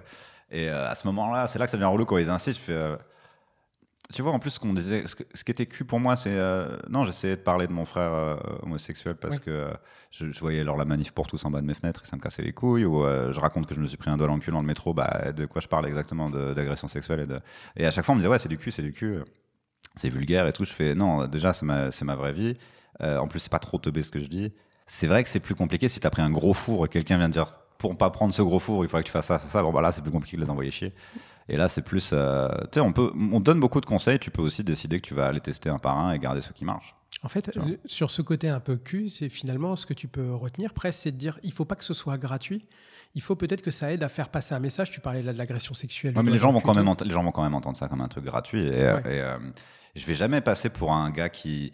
Va, on va jamais dire Adrien Arnaud il dénonce ou Adrien Arnaud il parle de la société. Alors qu'en vrai, moi je le fais, mais comme c'est pas dans ta face, genre euh, je dis pas les buzzwords de l'actu pour euh, pour euh, me ranger dans un truc plus facilement marketable. On a l'impression que et en plus il y a une vanne et il y a un rire. Les gens ont l'impression que c'est léger et et alors qu'en fait euh, non, il y a toujours un background socio-économico mécoï dans, dans ce que je fais. Mais ouais, je. C'est vraiment au fond quoi. C'est pas c'est pas militant. T'arrives encore aujourd'hui à, à être spectateur de stand-up? C'est-à-dire à voir des vannes, à voir Ouais. des spectacles et à rire juste bêtement à une vanne plutôt que de dire Ah, d'accord, j'ai vu la, la construction du truc. Et... Bah, c'est un peu un mélange des deux. C'est-à-dire qu'un musicien va, euh, il va écouter une chanson, il va l'analyser, mais ça veut pas, ça veut pas dire qu'il peut prendre aucun plaisir primal à l'écouter. Moi, c'est la même chose. C'est je peux, euh, ça, dé- ça dépend du mood dans lequel je suis à ce moment-là. Euh, tu vois, peut-être que la première fois que je vais découvrir quelqu'un, je vais juste éteindre mon cerveau et pas analyser. Puis au bout de la deuxième, troisième fois, tu as envie de t'as envie d'analyser un peu, tu vois. Mais non, je suis dans un comédie club et il y a Jean-Pierre Thévenoud, il dit un truc marrant, je vais rigoler, tu vois, je vais pas faire Hum, joli. Euh, surtout dans la salle où tu sais que ça peut être un gros soutien, qu'il suffit d'un rire, un rire fort pour que ça puisse se propager peut-être un peu. Euh, Il y a cette générosité entre humoristes quand tu es dans un comédie club de dire ok la, salle est peut-être la soirée est pas ouf, la, la salle est pas haut, c'est pas grave, on va donner un peu de force et on va pas en faire des caisses, mais Ouais, des fois ça a l'air cruel quand tu le regardes d'un point de vue extérieur parce que c'est un- parfois c'est juste un gars qui prend un gros four et, et- et ses collègues qui se foutent de sa gueule, mais en vrai c'est pas, il se fout pas vraiment de sa gueule en fait. C'est plus, euh, il montre. Si, si je vois un pote, il fait un truc et ça prend, c'est un zéro. S'il fait une blague et qu'il n'y a pas de rire, moi je vais être mort de rire, mais c'est pas pour me- vraiment me moquer, c'est parce que je sais ce que ça fait. euh, c'est une forme de soutien, tu vois. je comprends. On sait que ça nous, ça, ça nous pend au nez à tous de se prendre un four. Donc, euh, ouais, s'il y a un collègue qui t'attend avec un extincteur quand tu sors de scène, bah, c'est pas, c'est pas pour dire que t'es nul. Euh, c'est plus un truc de camaraderie, quoi. Je comprends. Tu, tu te souviens la, la première fois où tu t'es retrouvé, tu as fait tes, tes- tes micros ouverts et tout, mais la première fois où sur un plateau ou ailleurs, tu t'es retrouvé en tant qu'artiste dans une loge d'artistes au milieu de gens euh, peut-être que tu connaissais, que tu admirais et tout, et tu dis voilà, c'est Ça arrive, ça arrive assez vite, ça. ça arrive plus vite que le succès sur scène. De te retrouver dans une loge avec des gens que t'as déjà vu quelque part à la télé, toi, non, ça c'est euh, quasiment la première année, hein, ou les, les premiers mois. Puis euh, c'était ça qui était intéressant. C'est, euh, ça peut exister encore, tu vois, au Barbès, ils font ça, où en gros, tu es le nouveau gars qui a un nouveau sketch, euh, à qui on donne un peu moins de temps, euh, qui va jouer entre plusieurs euh, personnes un peu plus connues. Et euh, j'ai dit, même quand la première fois que j'ai joué, il y avait genre Olivier de Benoît et euh, Mustapha Latraci. dans- Ouais. Bon, c'est pas les loges, donc tu leur parles pas, mais. euh, non, très vite, tu arrives au Paname, euh, c'est là ton premier, ça fait trois mois que tu fais du stand-up, tu peux te retrouver avec, euh, je sais pas, Mathieu Banédian ou des gens comme ça dans la même loge, euh, ça, ça arrive assez vite. En termes de- d'expérience, ça se vit comment Ça se passe comment? C'est-à-dire, tu t'attends à quoi quand tu n'es pas dans le circuit Tu dis un jour, ça va m'arriver. Qu'est-ce qui va m'arriver? Comment je vais devoir me comporter aussi? Est-ce que je vais pas faire la star Je vais pas demander des autographes naturellement? Ah non, non, surtout pas. Tu, tu vois, c'est ça aussi. Tu- Je vais rentrer là-dedans. Comment je dois me comporter quand je vais me retrouver T'imagines un producteur de musique, ah, putain, Ariana Grande, je peux prendre une photo avec toi? Non, on fait, on fait une chanson, enfin, tu vois, c'est la même chose, hein, c'est. euh, Il est intéressant ce parallèle. Tu, tu veux que les gens te respectent, euh, respecte-toi. Et, et comporte-toi comme, euh, comme un mec qui Puis vient tu vois, tu vois Mathieu Madénan dans une loge, euh, lui, il va te parler comme un collègue, un égal, même si ça fait pas longtemps que tu fais ça. C'est, comme je te dis, c'est une sorte de communauté, tu vois. Donc si toi, tu- en lui demandant une photo, euh, tu vas toi-même te placer comme pas vraiment dans, le- dans la secte, tu vois. T'es pas professionnel, Voilà. t'es pas là pour faire le job. Alors que si tu fais là depuis six mois, un, un humoriste très connu, cool, il va être cool avec toi, même si ça fait une semaine que tu fais ça, tu vois. Ouais, faut pas faire la midinette, non, enfin, tu sais, le, le fan, si, quoi. si tu te retrouves dans la loge ou peu importe ce que c'est, mais tu te retrouves à cet endroit-là, c'est qu'à un moment donné, tu as, gagné le droit d'y être puisque quelqu'un Ouais. t'a choisi pour être là. Donc comporte-toi en, en respect de ça aussi. Ouais, puis tu sais, en vrai, je pense que beaucoup de personnes publiques, si tu leur demandes vraiment sous la torture, on comprend pas pourquoi les gens veulent prendre une photo avec nous. C'est- ok, c'est sympa, mais bon, euh, c'est pas vraiment ça la vie, quoi. Tu vois, donc, euh, qu'un gars fait, je peux prendre une photo avec toi, comme c'était, euh, à l'époque, c'était des autographes dans la- avant, les, avant les téléphones, tu vois, mais euh, ouais, tu, tu- en fait, tu te places directement dans, dans la catégorie public fan, alors que tu es censé te, casser- te casser, en- enfin, te classer en mode, ouais, je suis humoriste et j'ai des blagues. Et, et je te dis, même si. euh, tu vois, si tu es un open micer et que tu as une bonne vanne et que Kian Kojandi voit cette vanne, il va te dire qu'elle est bien. Il va pas, et tu vas pas faire Oh mon dieu Kian m'a complimenté, mon Dieu. C'est un exemple, mais euh, ouais, non, le truc des photos, c'est pour les fans. Donc t'es pas du côté des fans, t'es du côté des artistes. Quoi. Tu maintiens, euh, donc une fois que le show est terminé, pareil, même, euh, même euh, délire, enfin voilà, t'é- t'échanges naturellement. Enfin, encore une fois, tu te maintiens dans cette position de professionnel qui parle avec des collègues. C'est pas, ok, j'ai fait mon passage, et puis maintenant, c'est l'heure de, c'est l'heure des stars, et Chaque personne est différente. Tu vois, il y a des gens, euh, ils regardent leur téléphone avant de jouer, ils sortent de scène, ils regardent leur téléphone. Des fois, c'est même pas leur faute, ils sont accros à- aux jeux en ligne ou des trucs comme ça. Enfin, tu vois, chacun a sa vie, quoi. Il y a aussi des gens qui sont plus extravertis, d'autres moins. Faut pas, t'es pas censé vraiment calculer comment tu vas être dans une loge. euh, Essayer d'être le plus naturel, le moins diva possible. Je trouve que c'est comme dans tout. euh, T'es, t'es nouveau quelque part et tu connais personne. euh, Il y a aussi moyen d'être apprécié. Fais pas trop de vagues au début, puis voilà, tu sais, tu arrives à l'heure, tu casses pas les couilles. tu t'as pas les exigences. Euh, voilà, je t'embrouille pas avec le staff. euh. arrive à l'heure, casse pas les couilles. Ouais, et pas s'embrouiller le avec le staff parce que c'est vrai que ça peut être tentant vu que bah, parfois ils font pas très bien leur travail, mais c'est parce que leur travail est très compliqué. Donc, euh. Qu'est-ce qui, a- qu'est-ce qui est motif d'embrouille? Tiens, tu vois, enfin, moi, j'ai aucune idée de ce qui peut être motif Non, d'embrouille. bah, le, service dans un comedy club, il est vraiment très tendu. Il y a beaucoup de gens, c'est le bordel. Il y a des, il y a des commandes partout. Il faut, il faut pas parler mal au staff. Pour moi, c'est la base. moi, j'avais une période, je sais pas, enfin, je sais pas si c'est encore le cas maintenant, mais euh, il y a une période où c'était très bizarre de me rendre compte que je m'entendais mieux avec le staff d'un comedy club que, les comiques qui étaient dans la loge, tu vois. Et, ouais, et, parfois je me dis bon, effectivement, c'est dur ce qu'on fait. euh, mais ce qu'ils font, je pourrais pas forcément le faire non plus, donc je vais respecter ça, tu vois. Et parfois, je me dis, ces gens-là travaillent beaucoup plus dur que moi. Ce effectivement, ce que je fais est difficile, mais au niveau des horaires, rien, que- ça, c'est mieux. Euh, voilà, donc il faudrait qu'il faut qu'il y ait un, faut qu'il y ait un respect mutuel entre, entre tout le monde. Et quand je dis staff, c'est pas forcément comedy club, c'est aussi tu joues dans un théâtre, le mec du son, euh, sois sympa avec tout le monde, quoi. Fais pas la diva. Parce qu'en plus, ça se sait au bout d'un moment. Puis, euh. Sois sympa de toute façon de manière générale. Et puis si, si tu as envie de faire ce métier-là, si- ce sera toujours mieux si tu es reconnu comme, comme étant quelqu'un de cool que... Il y a des gens qui s'en sortent très bien en étant des connards avec le staff, avec les équipes, euh, mais pff, euh, ça me désole un peu de voir qu'il y a des gens qu'on on leur passe un peu tout, quoi. Mais ouais, globalement, surtout quand tu commences, faut pas être comme ça. Quoi. Après, si tu arrives à être. très- Si tu décides que tu es très connu et très riche maintenant et que tu as envie d'être un connard, y a- globalement, tu vas être validé et protégé. Tu peux même faire des trucs un peu répréhensibles. Tu peux décider comment tu veux être quand ça marche bien. Qu'il y a des gens, effectivement, ils deviennent absolument abjects, mais euh, euh, ça, c'est l'étape d'après. Si, tu veux, si ça t'intéresse vraiment de prendre ta revanche sur la vie comme ça, je sais pas, fais-le, tu vois. Mais euh, non, au début, il faut quand même être un peu, un peu humble et faire globalement profil bas, tu vois. Donc t'es jeune humoriste, déjà quand tu cherches tes comédie clubs, sois cool, accepte qu'on te réponde pas forcément tout de suite. Ah oui, parce que Euh, on parle de centaines de mails par jour. hein. Fais pas genre des relances et tout, puis aie conscience de ton niveau aussi, et puis dire, enfin vraiment, euh, mon niveau, est-ce que je vais envoyer 60 mails pour forcer pour jouer au Ouais, comédie puis club grille pas les étapes, tu vois. Ouais. Euh, Eh, je peux jouer, au- c'est Madame Sarfati Non. Alors, euh, déjà, on va t'expliquer comment le Malin Sarfati, ça fonctionne en termes d'humoriste, déjà. Le, le jour où tu mérites de faire ces salles-là, on t'invite. Et si on t'invite pas, c'est juste qu'on sait pas que tu existes, mais euh, ça a fini par savoir, tu vois. En fait, tu es à ta place, tu es à la place où tu dois être. C'est-à-dire que si... Globalement, Ouais. euh, ouais, c'est. euh, moi, on m'a parfois parlé comme si j'aurais pu, genre j'aurais pu faire plus ces dernières. En fait, moi, je suis exactement euh, où je voulais être et je pense pas mé- avoir mérité plus par rapport à ce que j'ai fait. Tu vois, je mérite pas d'être plus connu. Enfin, c'est basé, basé sur les efforts que j'ai fait. J'ai plus ou moins eu, j'ai plus ou moins eu ce que je méritais. Tu vois. On en parlait avec Merwan qui disait il n'y a, pas- il y a pas la légende du mec sous-côté. Des... Tu vois, par exemple, moi, j'ai pas, j'ai pas vraiment eu une stratégie de réseaux sociaux ou quoi que ce soit. Le, le podcast que je fais, c'est la première fois que je sors un contenu régulier. Et comme c'est ma seule idée, je vais m'y tenir, tu vois. Euh, parce que c'est aussi parce que le reste m'intéressait pas, tu vois. Et après, ça dépend. Effectivement, moi, ça m'intéressait pas de faire des chroniques. Donc, euh, j'aurais, j'aurais pas ce public-là que pour remplir ma salle. Tu peux Euh, faire des TikTok, euh, Adrien. Ça, c'est encore autre chose. Mais euh, si, si je dois, à un moment, je vais finir par, par montrer mon nombril. Et, Et faire des danses un peu. ouais. Enfin, tu vois, quand tu vois quelqu'un de très très très connu, c'est souvent parce qu'il a, il a aussi joué le jeu à un, à un niveau où peut-être il y a des gens ils n'ont pas envie de le jouer à ce point-là. Moi, c'était un peu mon cas, tu vois. Je je suis pas prêt à être gentil avec tout le monde et à sucer tout le monde pour euh, pour arriver à quelque chose que je sais même pas si je veux vraiment, parce que j'aime bien me balader dans la rue, me poser en terrasse et prendre le métro. Tu vois, ça- en fait, tout dépend vraiment de ce que les gens veulent. Tu vois, faut savoir ce que tu veux. Moi, en l'occurrence, je cherchais pas à être un, je suis même pas acteur.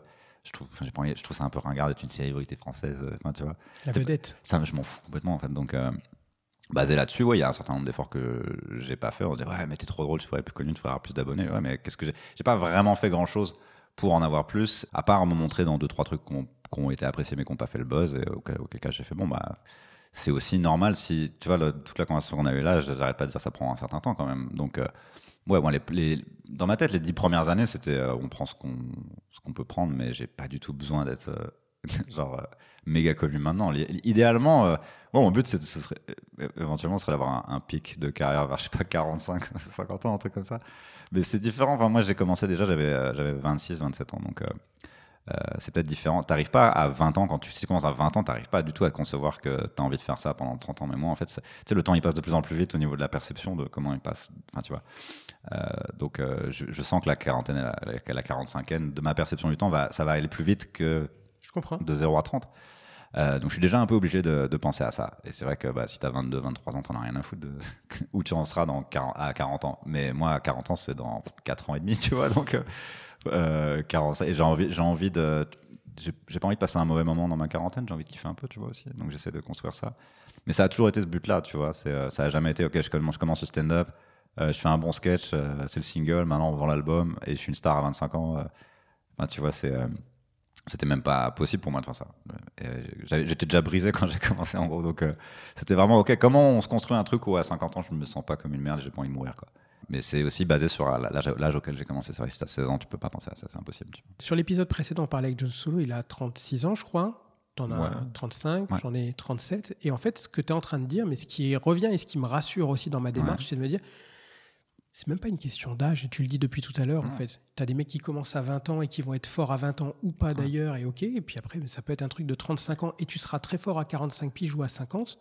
Ça changera pas grand chose, tu peux l'envisager à n'importe quand. Ouais, c'est ça qui m'a- c'est ça qui m'avait attiré dans le stand-up parce que euh, je me disais ouais un, un musicien globalement euh, bon tu, si t'es producteur tu peux tenir un peu plus longtemps tu vois Alors, Timbaland il a 50 ans il fait encore des sons mais euh, global. Mais c'est aussi pour ça que je fais de la prod maintenant et je suis plus artiste quand je fais de la musique. Euh, c'est, euh, je cherchais un truc où j'allais pas être has-been et ringard à 50, 60 ans. Et, et il se trouve que le stand-up, c'est pour moi l'inverse. C'est-à-dire que plus t'es vieux, plus t'es bon. Si t'as si t'as vraiment battu ton, ton fer.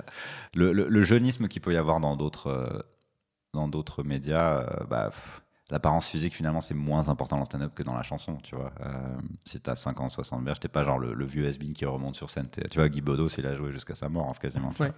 Pareil pour George Carlin, ces mecs-là. Mais Tu vas kiffer dans 10 ans de jouer dans des mairies et tout, quand tu vas parler de tes points, tes points retraite, euh, tout ça. Tu penses ça des fois quand, quand tu te dis je commence à arriver vers la quarantaine et normalement c'est l'âge où tu te dis je vais me faire un plan retraite, un travail, une famille, un scénic et tout. Et tu, penses des fois à ces trucs-là de. Ça n'a jamais, été- ça a jamais été mon idéal. J'ai vu, des- vu tellement de gens vi- vivre cet idéal et pas kiffer que je me dis, je crois qu'on nous a vendu un peu un mensonge. Si ça marche pour toi, fais-le. Mais euh, on veut toujours ce qu'on n'a pas. Donc même si des fois je suis triste de pas avoir de famille et d'enfants et tout, euh, je vois aussi que quand je croise tous mes potes qui ont une famille et trois enfants, euh, ils envient énormément ma liberté, tu vois. Donc euh, c'est- des choix personnels. tu vois. C'est compatible d'ailleurs la vie que tu mènes aujourd'hui de stand-up le soir et tout avec une, une vie de famille dans ta. Si, bah, euh, y a pas, en ce qui me concerne, euh, je ne saurais pas comment caser ça dans ma vie maintenant, mais euh, ouais, tu vois, Vérignon, il a trois enfants. C'est souvent des opérations de couple, en fait. Quand il, y a- quand il commence à y avoir des enfants, ça devient euh, comme si c'était un couple qui avait un resto ou un truc comme ça, tu vois, ils bossent vraiment ensemble. Euh, donc c'est possible, ouais. Mais c'est plus compliqué la, la- la première étape pour rencontrer la personne, nouer la relation, tu vois. euh, c'est comme ça te met un peu à l'écart de la société. Les heures où je suis dispo, c'est clairement entre minuit et 8 heures du matin, malheureusement. Et euh, bah, c'est l'heure où les gens dorment. Donc, euh, ça Donc, à moins de sortir avec une stripteaseuse, euh, je- une, une, bar- une Ou- ou de la nuit, quoi, tu Ou vois. quelqu'un qui fait le même job Tu as eu une, de- des discussions qui étaient hyper intéressantes, que ce soit avec Tania Dutel ou avec Laura Domange, sur. Allez, on va pas dire la place des femmes dans le stand-up, c'est pas ça que je veux dire, mais le fait qu'on leur pose systématiquement la. Ouais, parce que et, et- et les deux fois, je voulais leur poser la question, mais je voulais pas être. euh, Ouais, parce qu'est-ce que tu es un peu relou de, Tu sais, où tu as l'impression, enfin, moi j'aurais l'impression d'entretenir une forme de, de sexisme un peu latent que- en leur que- posant la question. Parce que la question, elle veut pas dire la même chose quand c'est- la question, elle veut pas dire la même chose quand c'est un quand c'est un journaliste ou quand c'est moi. Parce que moi, j'ai vu des trucs et j'entends des trucs et, et quand je leur demande, c'est parce que elles-mêmes euh, m'ont raconté des trucs. Euh, donc c'est pas alors que quand un journaliste le demande, ça veut dire est-ce que tu penses que les meufs sont moins drôles que les mecs? C'est toujours ça leur question. Ouais. Moi, j'en ai rien à branler de ça. Euh, moi, ce que je veux savoir, c'est l'expérience aussi euh, euh, que peut-être des chanteuses pourraient, pourraient avoir aussi de comment on te traite dans, dans l'industrie, comment, comment ça se passe, qu'est-ce qu'on te dit, euh, qu'est-ce qu'on met dans ta tête, que les gens de l'industrie, comment ils parlent? Enfin, voilà. Et c'est ça qui m'intéresse quand je pose la question, plus que euh, est-ce que les gens pensent que les femmes sont drôles ou pas drôles. Ai rien de ça. T'en as pas forcément l'expérience directe parce que tu n'es pas une femme, mais pour les, les- les femmes qui nous écouteraient et qui débuteraient le stand-up, à quoi elles doivent s'attendre ou à quoi on doit. Parce que forcément, tu, tu dis, tu as vu des choses, tu as entendu des choses. Sur quoi tu En les fait, il- appelles il à faut s'attendre à un certain nombre de choses que probablement, euh, si tu es une meuf, tu as déjà appris à, à internaliser, à, si Dieu le veut, à, ne pas être trop affecté par ça. euh, C'est euh, c'est pas. je, je sais pas si c'est moi ou pas. J'avais déjà un peu l'habitude des milieux hostiles quand j'ai commencé le stand-up, en vrai. Euh. J'avais déjà l'habitude qu'on m'aime pas quand je rentre dans une pièce et, et d'arriver, essayer de les convaincre. Ouais, ça peut. Bah, si t'es une meuf dans le stand-up, ça va évoluer au fur et à mesure. Mais il y a toujours, ouais, bah, il y a toujours des gens qui vont être un peu harceleurs. Il y a des gens qui vont dire ce que tu vas dire. Il y a, euh, Qui vont se servir aussi du fait de peut-être une opportunité de te faire jouer, mais viens voir parce qu'en réalité tu me plais. Enfin, tu vois, il peut ah, avoir- oui, oui, ça, ça existe aussi effectivement. Euh, comme dans tous les milieux professionnels, malheureusement. voilà, il y a des trucs qui peuvent arriver qu'aux femmes, des trucs qui peuvent arriver à peu près à tous les artistes. C'est-à-dire, euh, te retrouver dans un contrat dégueulasse, enfin, ça, ça peut arriver à tout le monde, tu vois. Mais euh, non, euh, si t'es une meuf en particulier, moi, souvent, ce qu'on m'a raconté, c'est, euh, ouais, on leur dit souvent ce qu'elles doivent dire sur scène et, et ce qu'elles peuvent pas dire. Et euh, puis, voilà, le, le côté un peu euh, ça, euh, semi-MeToo que tu peux avoir des fois. C'est pas toujours les gens que tu pensais en plus. euh, ça peut être, euh, voilà, mais, mais j'imagine que beaucoup de femmes sont déjà préparées à ça dans la vie en général, tu vois. Et, euh, et je veux pas, et je veux pas qu'elles m'écoutent et qu'elles pensent que ça va être horrible et tout. Il y a quand même aussi énormément de meufs qui vont te soutenir. Il y a, on, on est tous les, tous les, tous les mecs humoristes sont pas des gros porcs, tu vois. Euh, T'es plus sensible, enfin sensible. Est-ce que tu prêtes plus attention à ça, y compris dans ta manière d'écrire et tout? Est-ce que tu Mm. prêtes plus attention à ça ou des fois t'écris une vanne et tu dis oh l'époque fait que ça, je vais peut-être pas le dire quoi? S'il y a un truc qui était acceptable en 2012 qui est le plus maintenant, je suis même pas censé avoir une opinion là-dessus. C'est comme ça que la société évolue, que je suis pas censé être d'accord avec comment elle évolue tout le temps. Donc, euh, de toute façon, j'ai toujours plus ou moins fait attention, euh, même au-delà de tout ce qui est cancel, euh, tout ça, de, être capable de convaincre les gens qui sont pas d'accord avec moi à la base. Donc, si, je veux me moquer de, si je veux faire une vanne sur les féministes, à la fin de la vanne, il faut que les meufs rigolent parce que j'aurais pointé du doigt une contradiction qui est vraie, tu vois. Je, fais assez attention, c'est-à-dire que globalement, j'essaie d'écrire des trucs où si tu m'attaques, euh, euh, je peux justifier, enfin, je peux expliquer au moins. Après, tu seras peut-être pas d'accord, mais je vais pas m'excuser euh, en mode oh, j'aurais pas dû être trop. Non, je sais pourquoi j'ai dit ça et je vais t'expliquer pourquoi. Et puis, si on n'est pas d'accord, on n'est pas d'accord.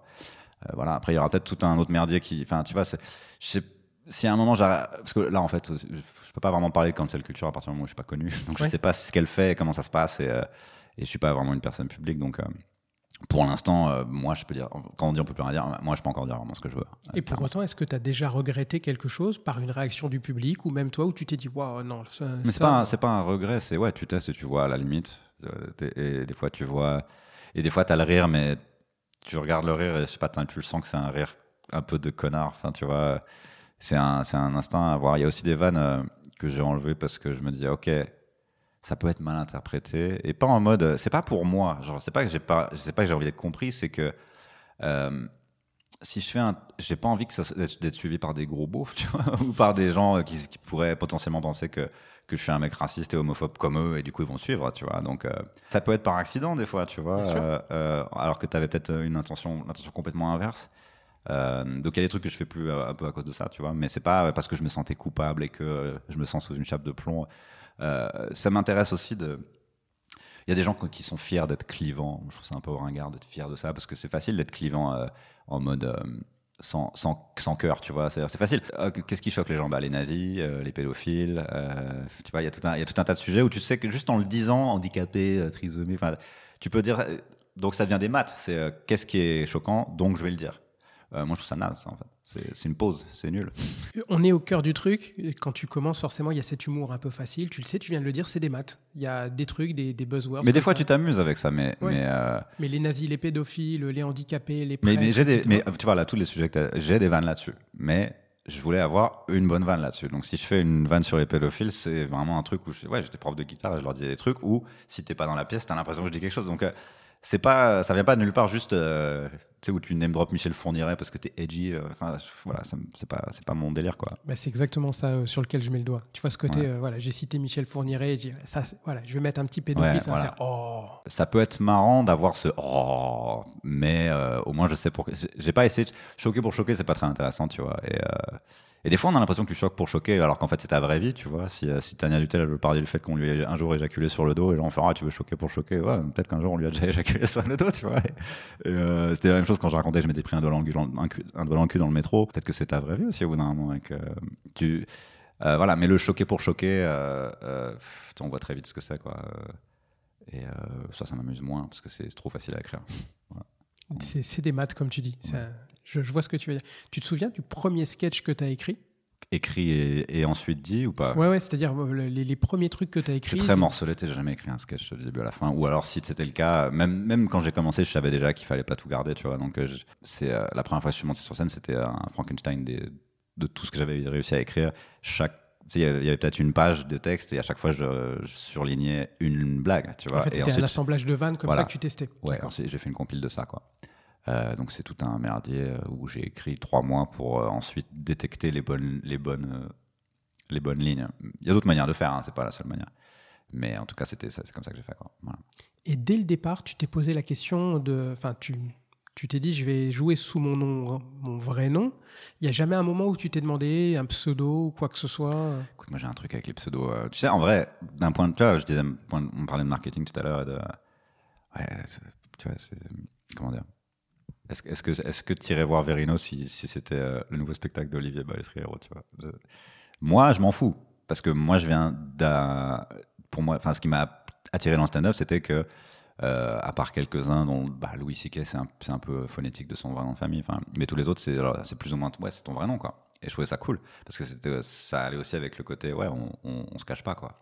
Parce Euh, qu'aussi, tu as cette démarche professionnelle qui est de dire c'est mon métier. Donc après, ben, c'est comme quand toi, tu es boucher charcutier, il y a marqué boucherie Rémi, par exemple. Oui, et puis, le, le- et puis le, comme c'est différent euh, en France, on vend euh, des trucs un peu euh, trisyllabiques ou, euh, ou juste un prénom parce que c'est le marché différent. Et, euh, et c'est presque un nom de groupe, un peu, tu vois, euh, comme un, ou un nom d'artiste musical. Et, euh, et parce que la, la culture est différente, c'est marketé différemment. Euh, dans les autres pays, c'est le stand-up et c'est ton nom, on s'en branle en fait, c'est ta tête et tes vannes. Et, euh, et l'identité se fait au-delà de ça. On, on s'en fout de ce qu'on peut mettre sur une affiche. Euh, voilà, moi, je trouvais, je trouvais ça un peu ringard. Serait- pour moi, ce serait comme si je montais sur mon âge. Enfin, c'est vraiment des trucs euh, Hollywood old school euh, que je trouve nuls. Et tu comprends ce côté un peu, on va dire, Clark Kent Superman, ou quand tu as une vie à côté, un job à côté, où tu pas forcément envie. euh, si t'as pas le choix, fais-le. ouais, voilà, je Effectivement, c'est. euh, c'est c'est même pas une question de choix. Enfin, tu peux Mais souvent, effectivement, ça peut être pour ça. c'est, ça peut être pour ça, ou ça peut être pour être un peu plus flashy, ou, euh, ou juste pour que ça ait une meilleure gueule sur une affiche, tu vois. Et c'est vrai que si j'avais eu un pseudo à la con, ça serait peut-être plus mé- mémorable pour les gens. Est-ce qu'on, se souvient plus de Bunaimin ou de Chinois marrant, tu vois? Ça dépend de.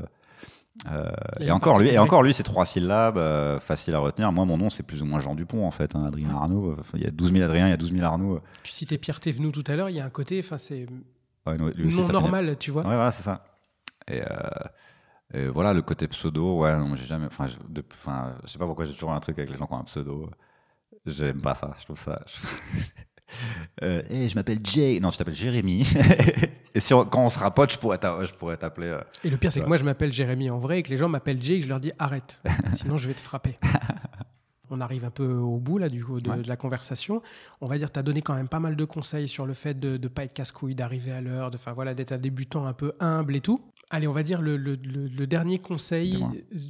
Je suis un jeune humoriste, je viens de voir à la fin euh, au Fridge, au Paname, n'importe où. Je te dis, ok, ben voilà, j'ai envie de devenir humoriste. euh, Donne-moi un truc, s'il te plaît. Tu lui dis quoi? Au- Au-delà de tout ce qu'on s'est dit. euh, Mais c'est toujours très compliqué. hein. C'est, c'est pareil euh, que quel album t'amènerait sur une île déserte ou des trucs comme ça. Genre, choisir un truc à dire à tout le monde euh, sans, sans à aucun moment euh, se baser sur leur expérience ou qu'est-ce qu'ils veulent faire, c'est très compliqué en fait. Parce que sinon, c'est le conseil que tout le monde te dit, c'est bah juste fais-le quoi. Nike, tu vois. C'est, aussi simple que ça. C'est ah, comment on fait du stand-up, comment on se fait booker, machin. Je bah, vas-y, joue et des bonnes vannes. Euh, Comment, comment on se fait booker au Paname? Bah, le jour où t'es bon, ils le savent, hein, et puis ils t'appellent. Enfin, tu vois, c'est le fait de juste faire les choses. C'est la, seule fois que j'ai vu Sarkozy dire un truc où j'étais d'accord. Euh, euh, on lui demandait, euh, il disait la même chose en fait de, jeunes qui venaient le voir, genre comment on fait pour euh, rentrer en politique et tout. Moi, je me suis pas posé la question, j'ai juste fait quoi. Et je pense que c'est pareil dans tout. C'est comment on fait, comment on fait? Bah, bon, effectivement, il y a des informations comme ce podcast ou des trucs que tu peux trouver sur Internet, mais ça s'arrête là. Comment on fait bah, Essaye de trouver les informations que tu peux sur euh, Internet et, et- ou les gens que tu croises, et puis fais-le parce que tu vas apprendre beaucoup de choses. Et puis c'est pas, du coup, ça devient théorie plus pratique. Et puis voilà quoi. Quand, j'ai monté ce podcast, j'ai posé la question à un humoriste qui a lui-même un podcast et, et comment on fait, machin, est-ce que tu en penses? Il m'a dit fais-le, ce Ouais, sera ouais. pas ouf, monte-le. Et j'ai demandé aussi pareil pour monter sur scène, on m'a dit on s'en fout, écris des vannes. Ouais. Et quand tu vas écrire des vannes, tu vas vouloir les jouer, ce sera pas ouf et ça va. et- Mais ça, c'est le conseil pour euh, même pas juste le stand-up, genre tout en fait. Comment on fait pour euh, faire un podcast, pour être youtubeur, pour être euh, musicien? Vas-y, fais-le. Surtout maintenant. C'est, euh, comment on fait pour. Eh, je suis musicien, eh, je veux être rappeur, comment on fait? Bah, franchement, tu t'achètes un ordi, euh, un, un- logiciel pas trop nul et t'es parti, hein, un micro. Enfin voilà, c'est-. Donc c'est ouais, comment on fait euh, Tu vois, quand tu vois des, gens dans les charts ou, euh, des humoristes, on leur, personne leur a dit fais-le et personne, tu vois. Tu te poses pas la question, tu y vas et tu le fais. Et puis, euh, faut être malin, hein, faut, tu vois, faut essayer d'évoluer, faut, pas. Il y a des pièges dans lesquels faut pas tomber, mais ouais, dans, tous les cas, tu l'as fait, quoi. Et, euh, euh, ouais, t'attends pas à un succès immédiat. Ça, c'est compliqué aussi. C'est- Tu vois tellement de gens dans des films qui ont commencé par la scène que ça attire aussi beaucoup de gens qui ont rien à faire sur scène, mais tu vois, qui vont quand même, qui sont pressés, qui veulent être dans un film avec Ahmed Silla dans un an et demi, deux ans. Euh, c'est même pas impossible, tu quoi. Mais à ces gens-là, j'ai rien à leur dire parce que je suis pas acteur, donc c'est pas mon, c'est pas mon angle en tout cas. Voilà. Et puis à un moment donné, tu as une forme de tamis assez naturelle où bah, ok, ces gens-là vont monter sur scène et ils sont marrants, ils sont pas marrants, et puis ça, ça va se filtrer. euh, Au fur et à mesure, ouais. T'as même des gens qui sont très bons maintenant, mais ça se trouve, dans 5 ans, ils se feront plus stand-up parce qu'ils vont être dans des films, ils vont se faire tellement de blé. Et on dira, putain, lui, il était trop bon, pourquoi il a arrêté? Bah, faut- tu Il y a un certain confort quand tu joues dans des films où. euh, t'as peut-être. t'as- Et je suis pas incorruptible, hein, mais euh, donc je, je pourrais tomber là-dedans, mais euh, voilà quoi. Il faut aussi savoir un peu. Ouais, je pense que le- au-delà de fais-le, au-delà de fais-le, c'est aussi euh, essayer de savoir à peu près ce que tu vises en le faisant, quoi. C'est est-ce que tu veux utiliser ça pour être dans des films, ce qui marche bien en vrai, c'est une bonne. c'est un bon marchepied si, si, euh, si tu as un bon spectacle. Parce qu'en plus, du coup, si c'est vraiment le, but, c'est vraiment d'être un acteur connu, tu peux engager n'importe qui pour écrire tes vannes, les mettre en scène, euh, prendre une prod qui va prendre beaucoup de thunes pour te rendre connu, mais tu t'en fous parce que c'est un investissement sur le long terme. Voilà, mais moi, c'est pas, c'est pas du tout ça que je, je vise. Quoi. Donc, c'est aussi, euh, c'est pourquoi. Est-ce que, est-ce que tu veux être euh, très connu? Est-ce que tu veux être un stand-upper respecté? Est-ce que tu veux être auteur à la fin? Est-ce que tu veux juste Enfin, je sais pas. Essaye, et, et ensuite, tu peux faire évoluer ça au fur et à mesure. Tu vois, c'est pas un truc qui est censé être gravé dans la roche non plus. Merci d'avoir suivi cette conversation avec Adrien Arnoux. J'espère vraiment qu'elle vous a apporté beaucoup d'astuces, notamment si vous êtes jeune humoriste. Vous pouvez vous abonner à toutes les plateformes pour retrouver les prochains épisodes de l'émission. Le compte Instagram du Rookie Comedy Club, c'est Rookie Comedy Club. Et quant à moi, je m'appelle Mandarès et vous me retrouverez sur Mandarès Comedy. À bientôt pour la prochaine conversation.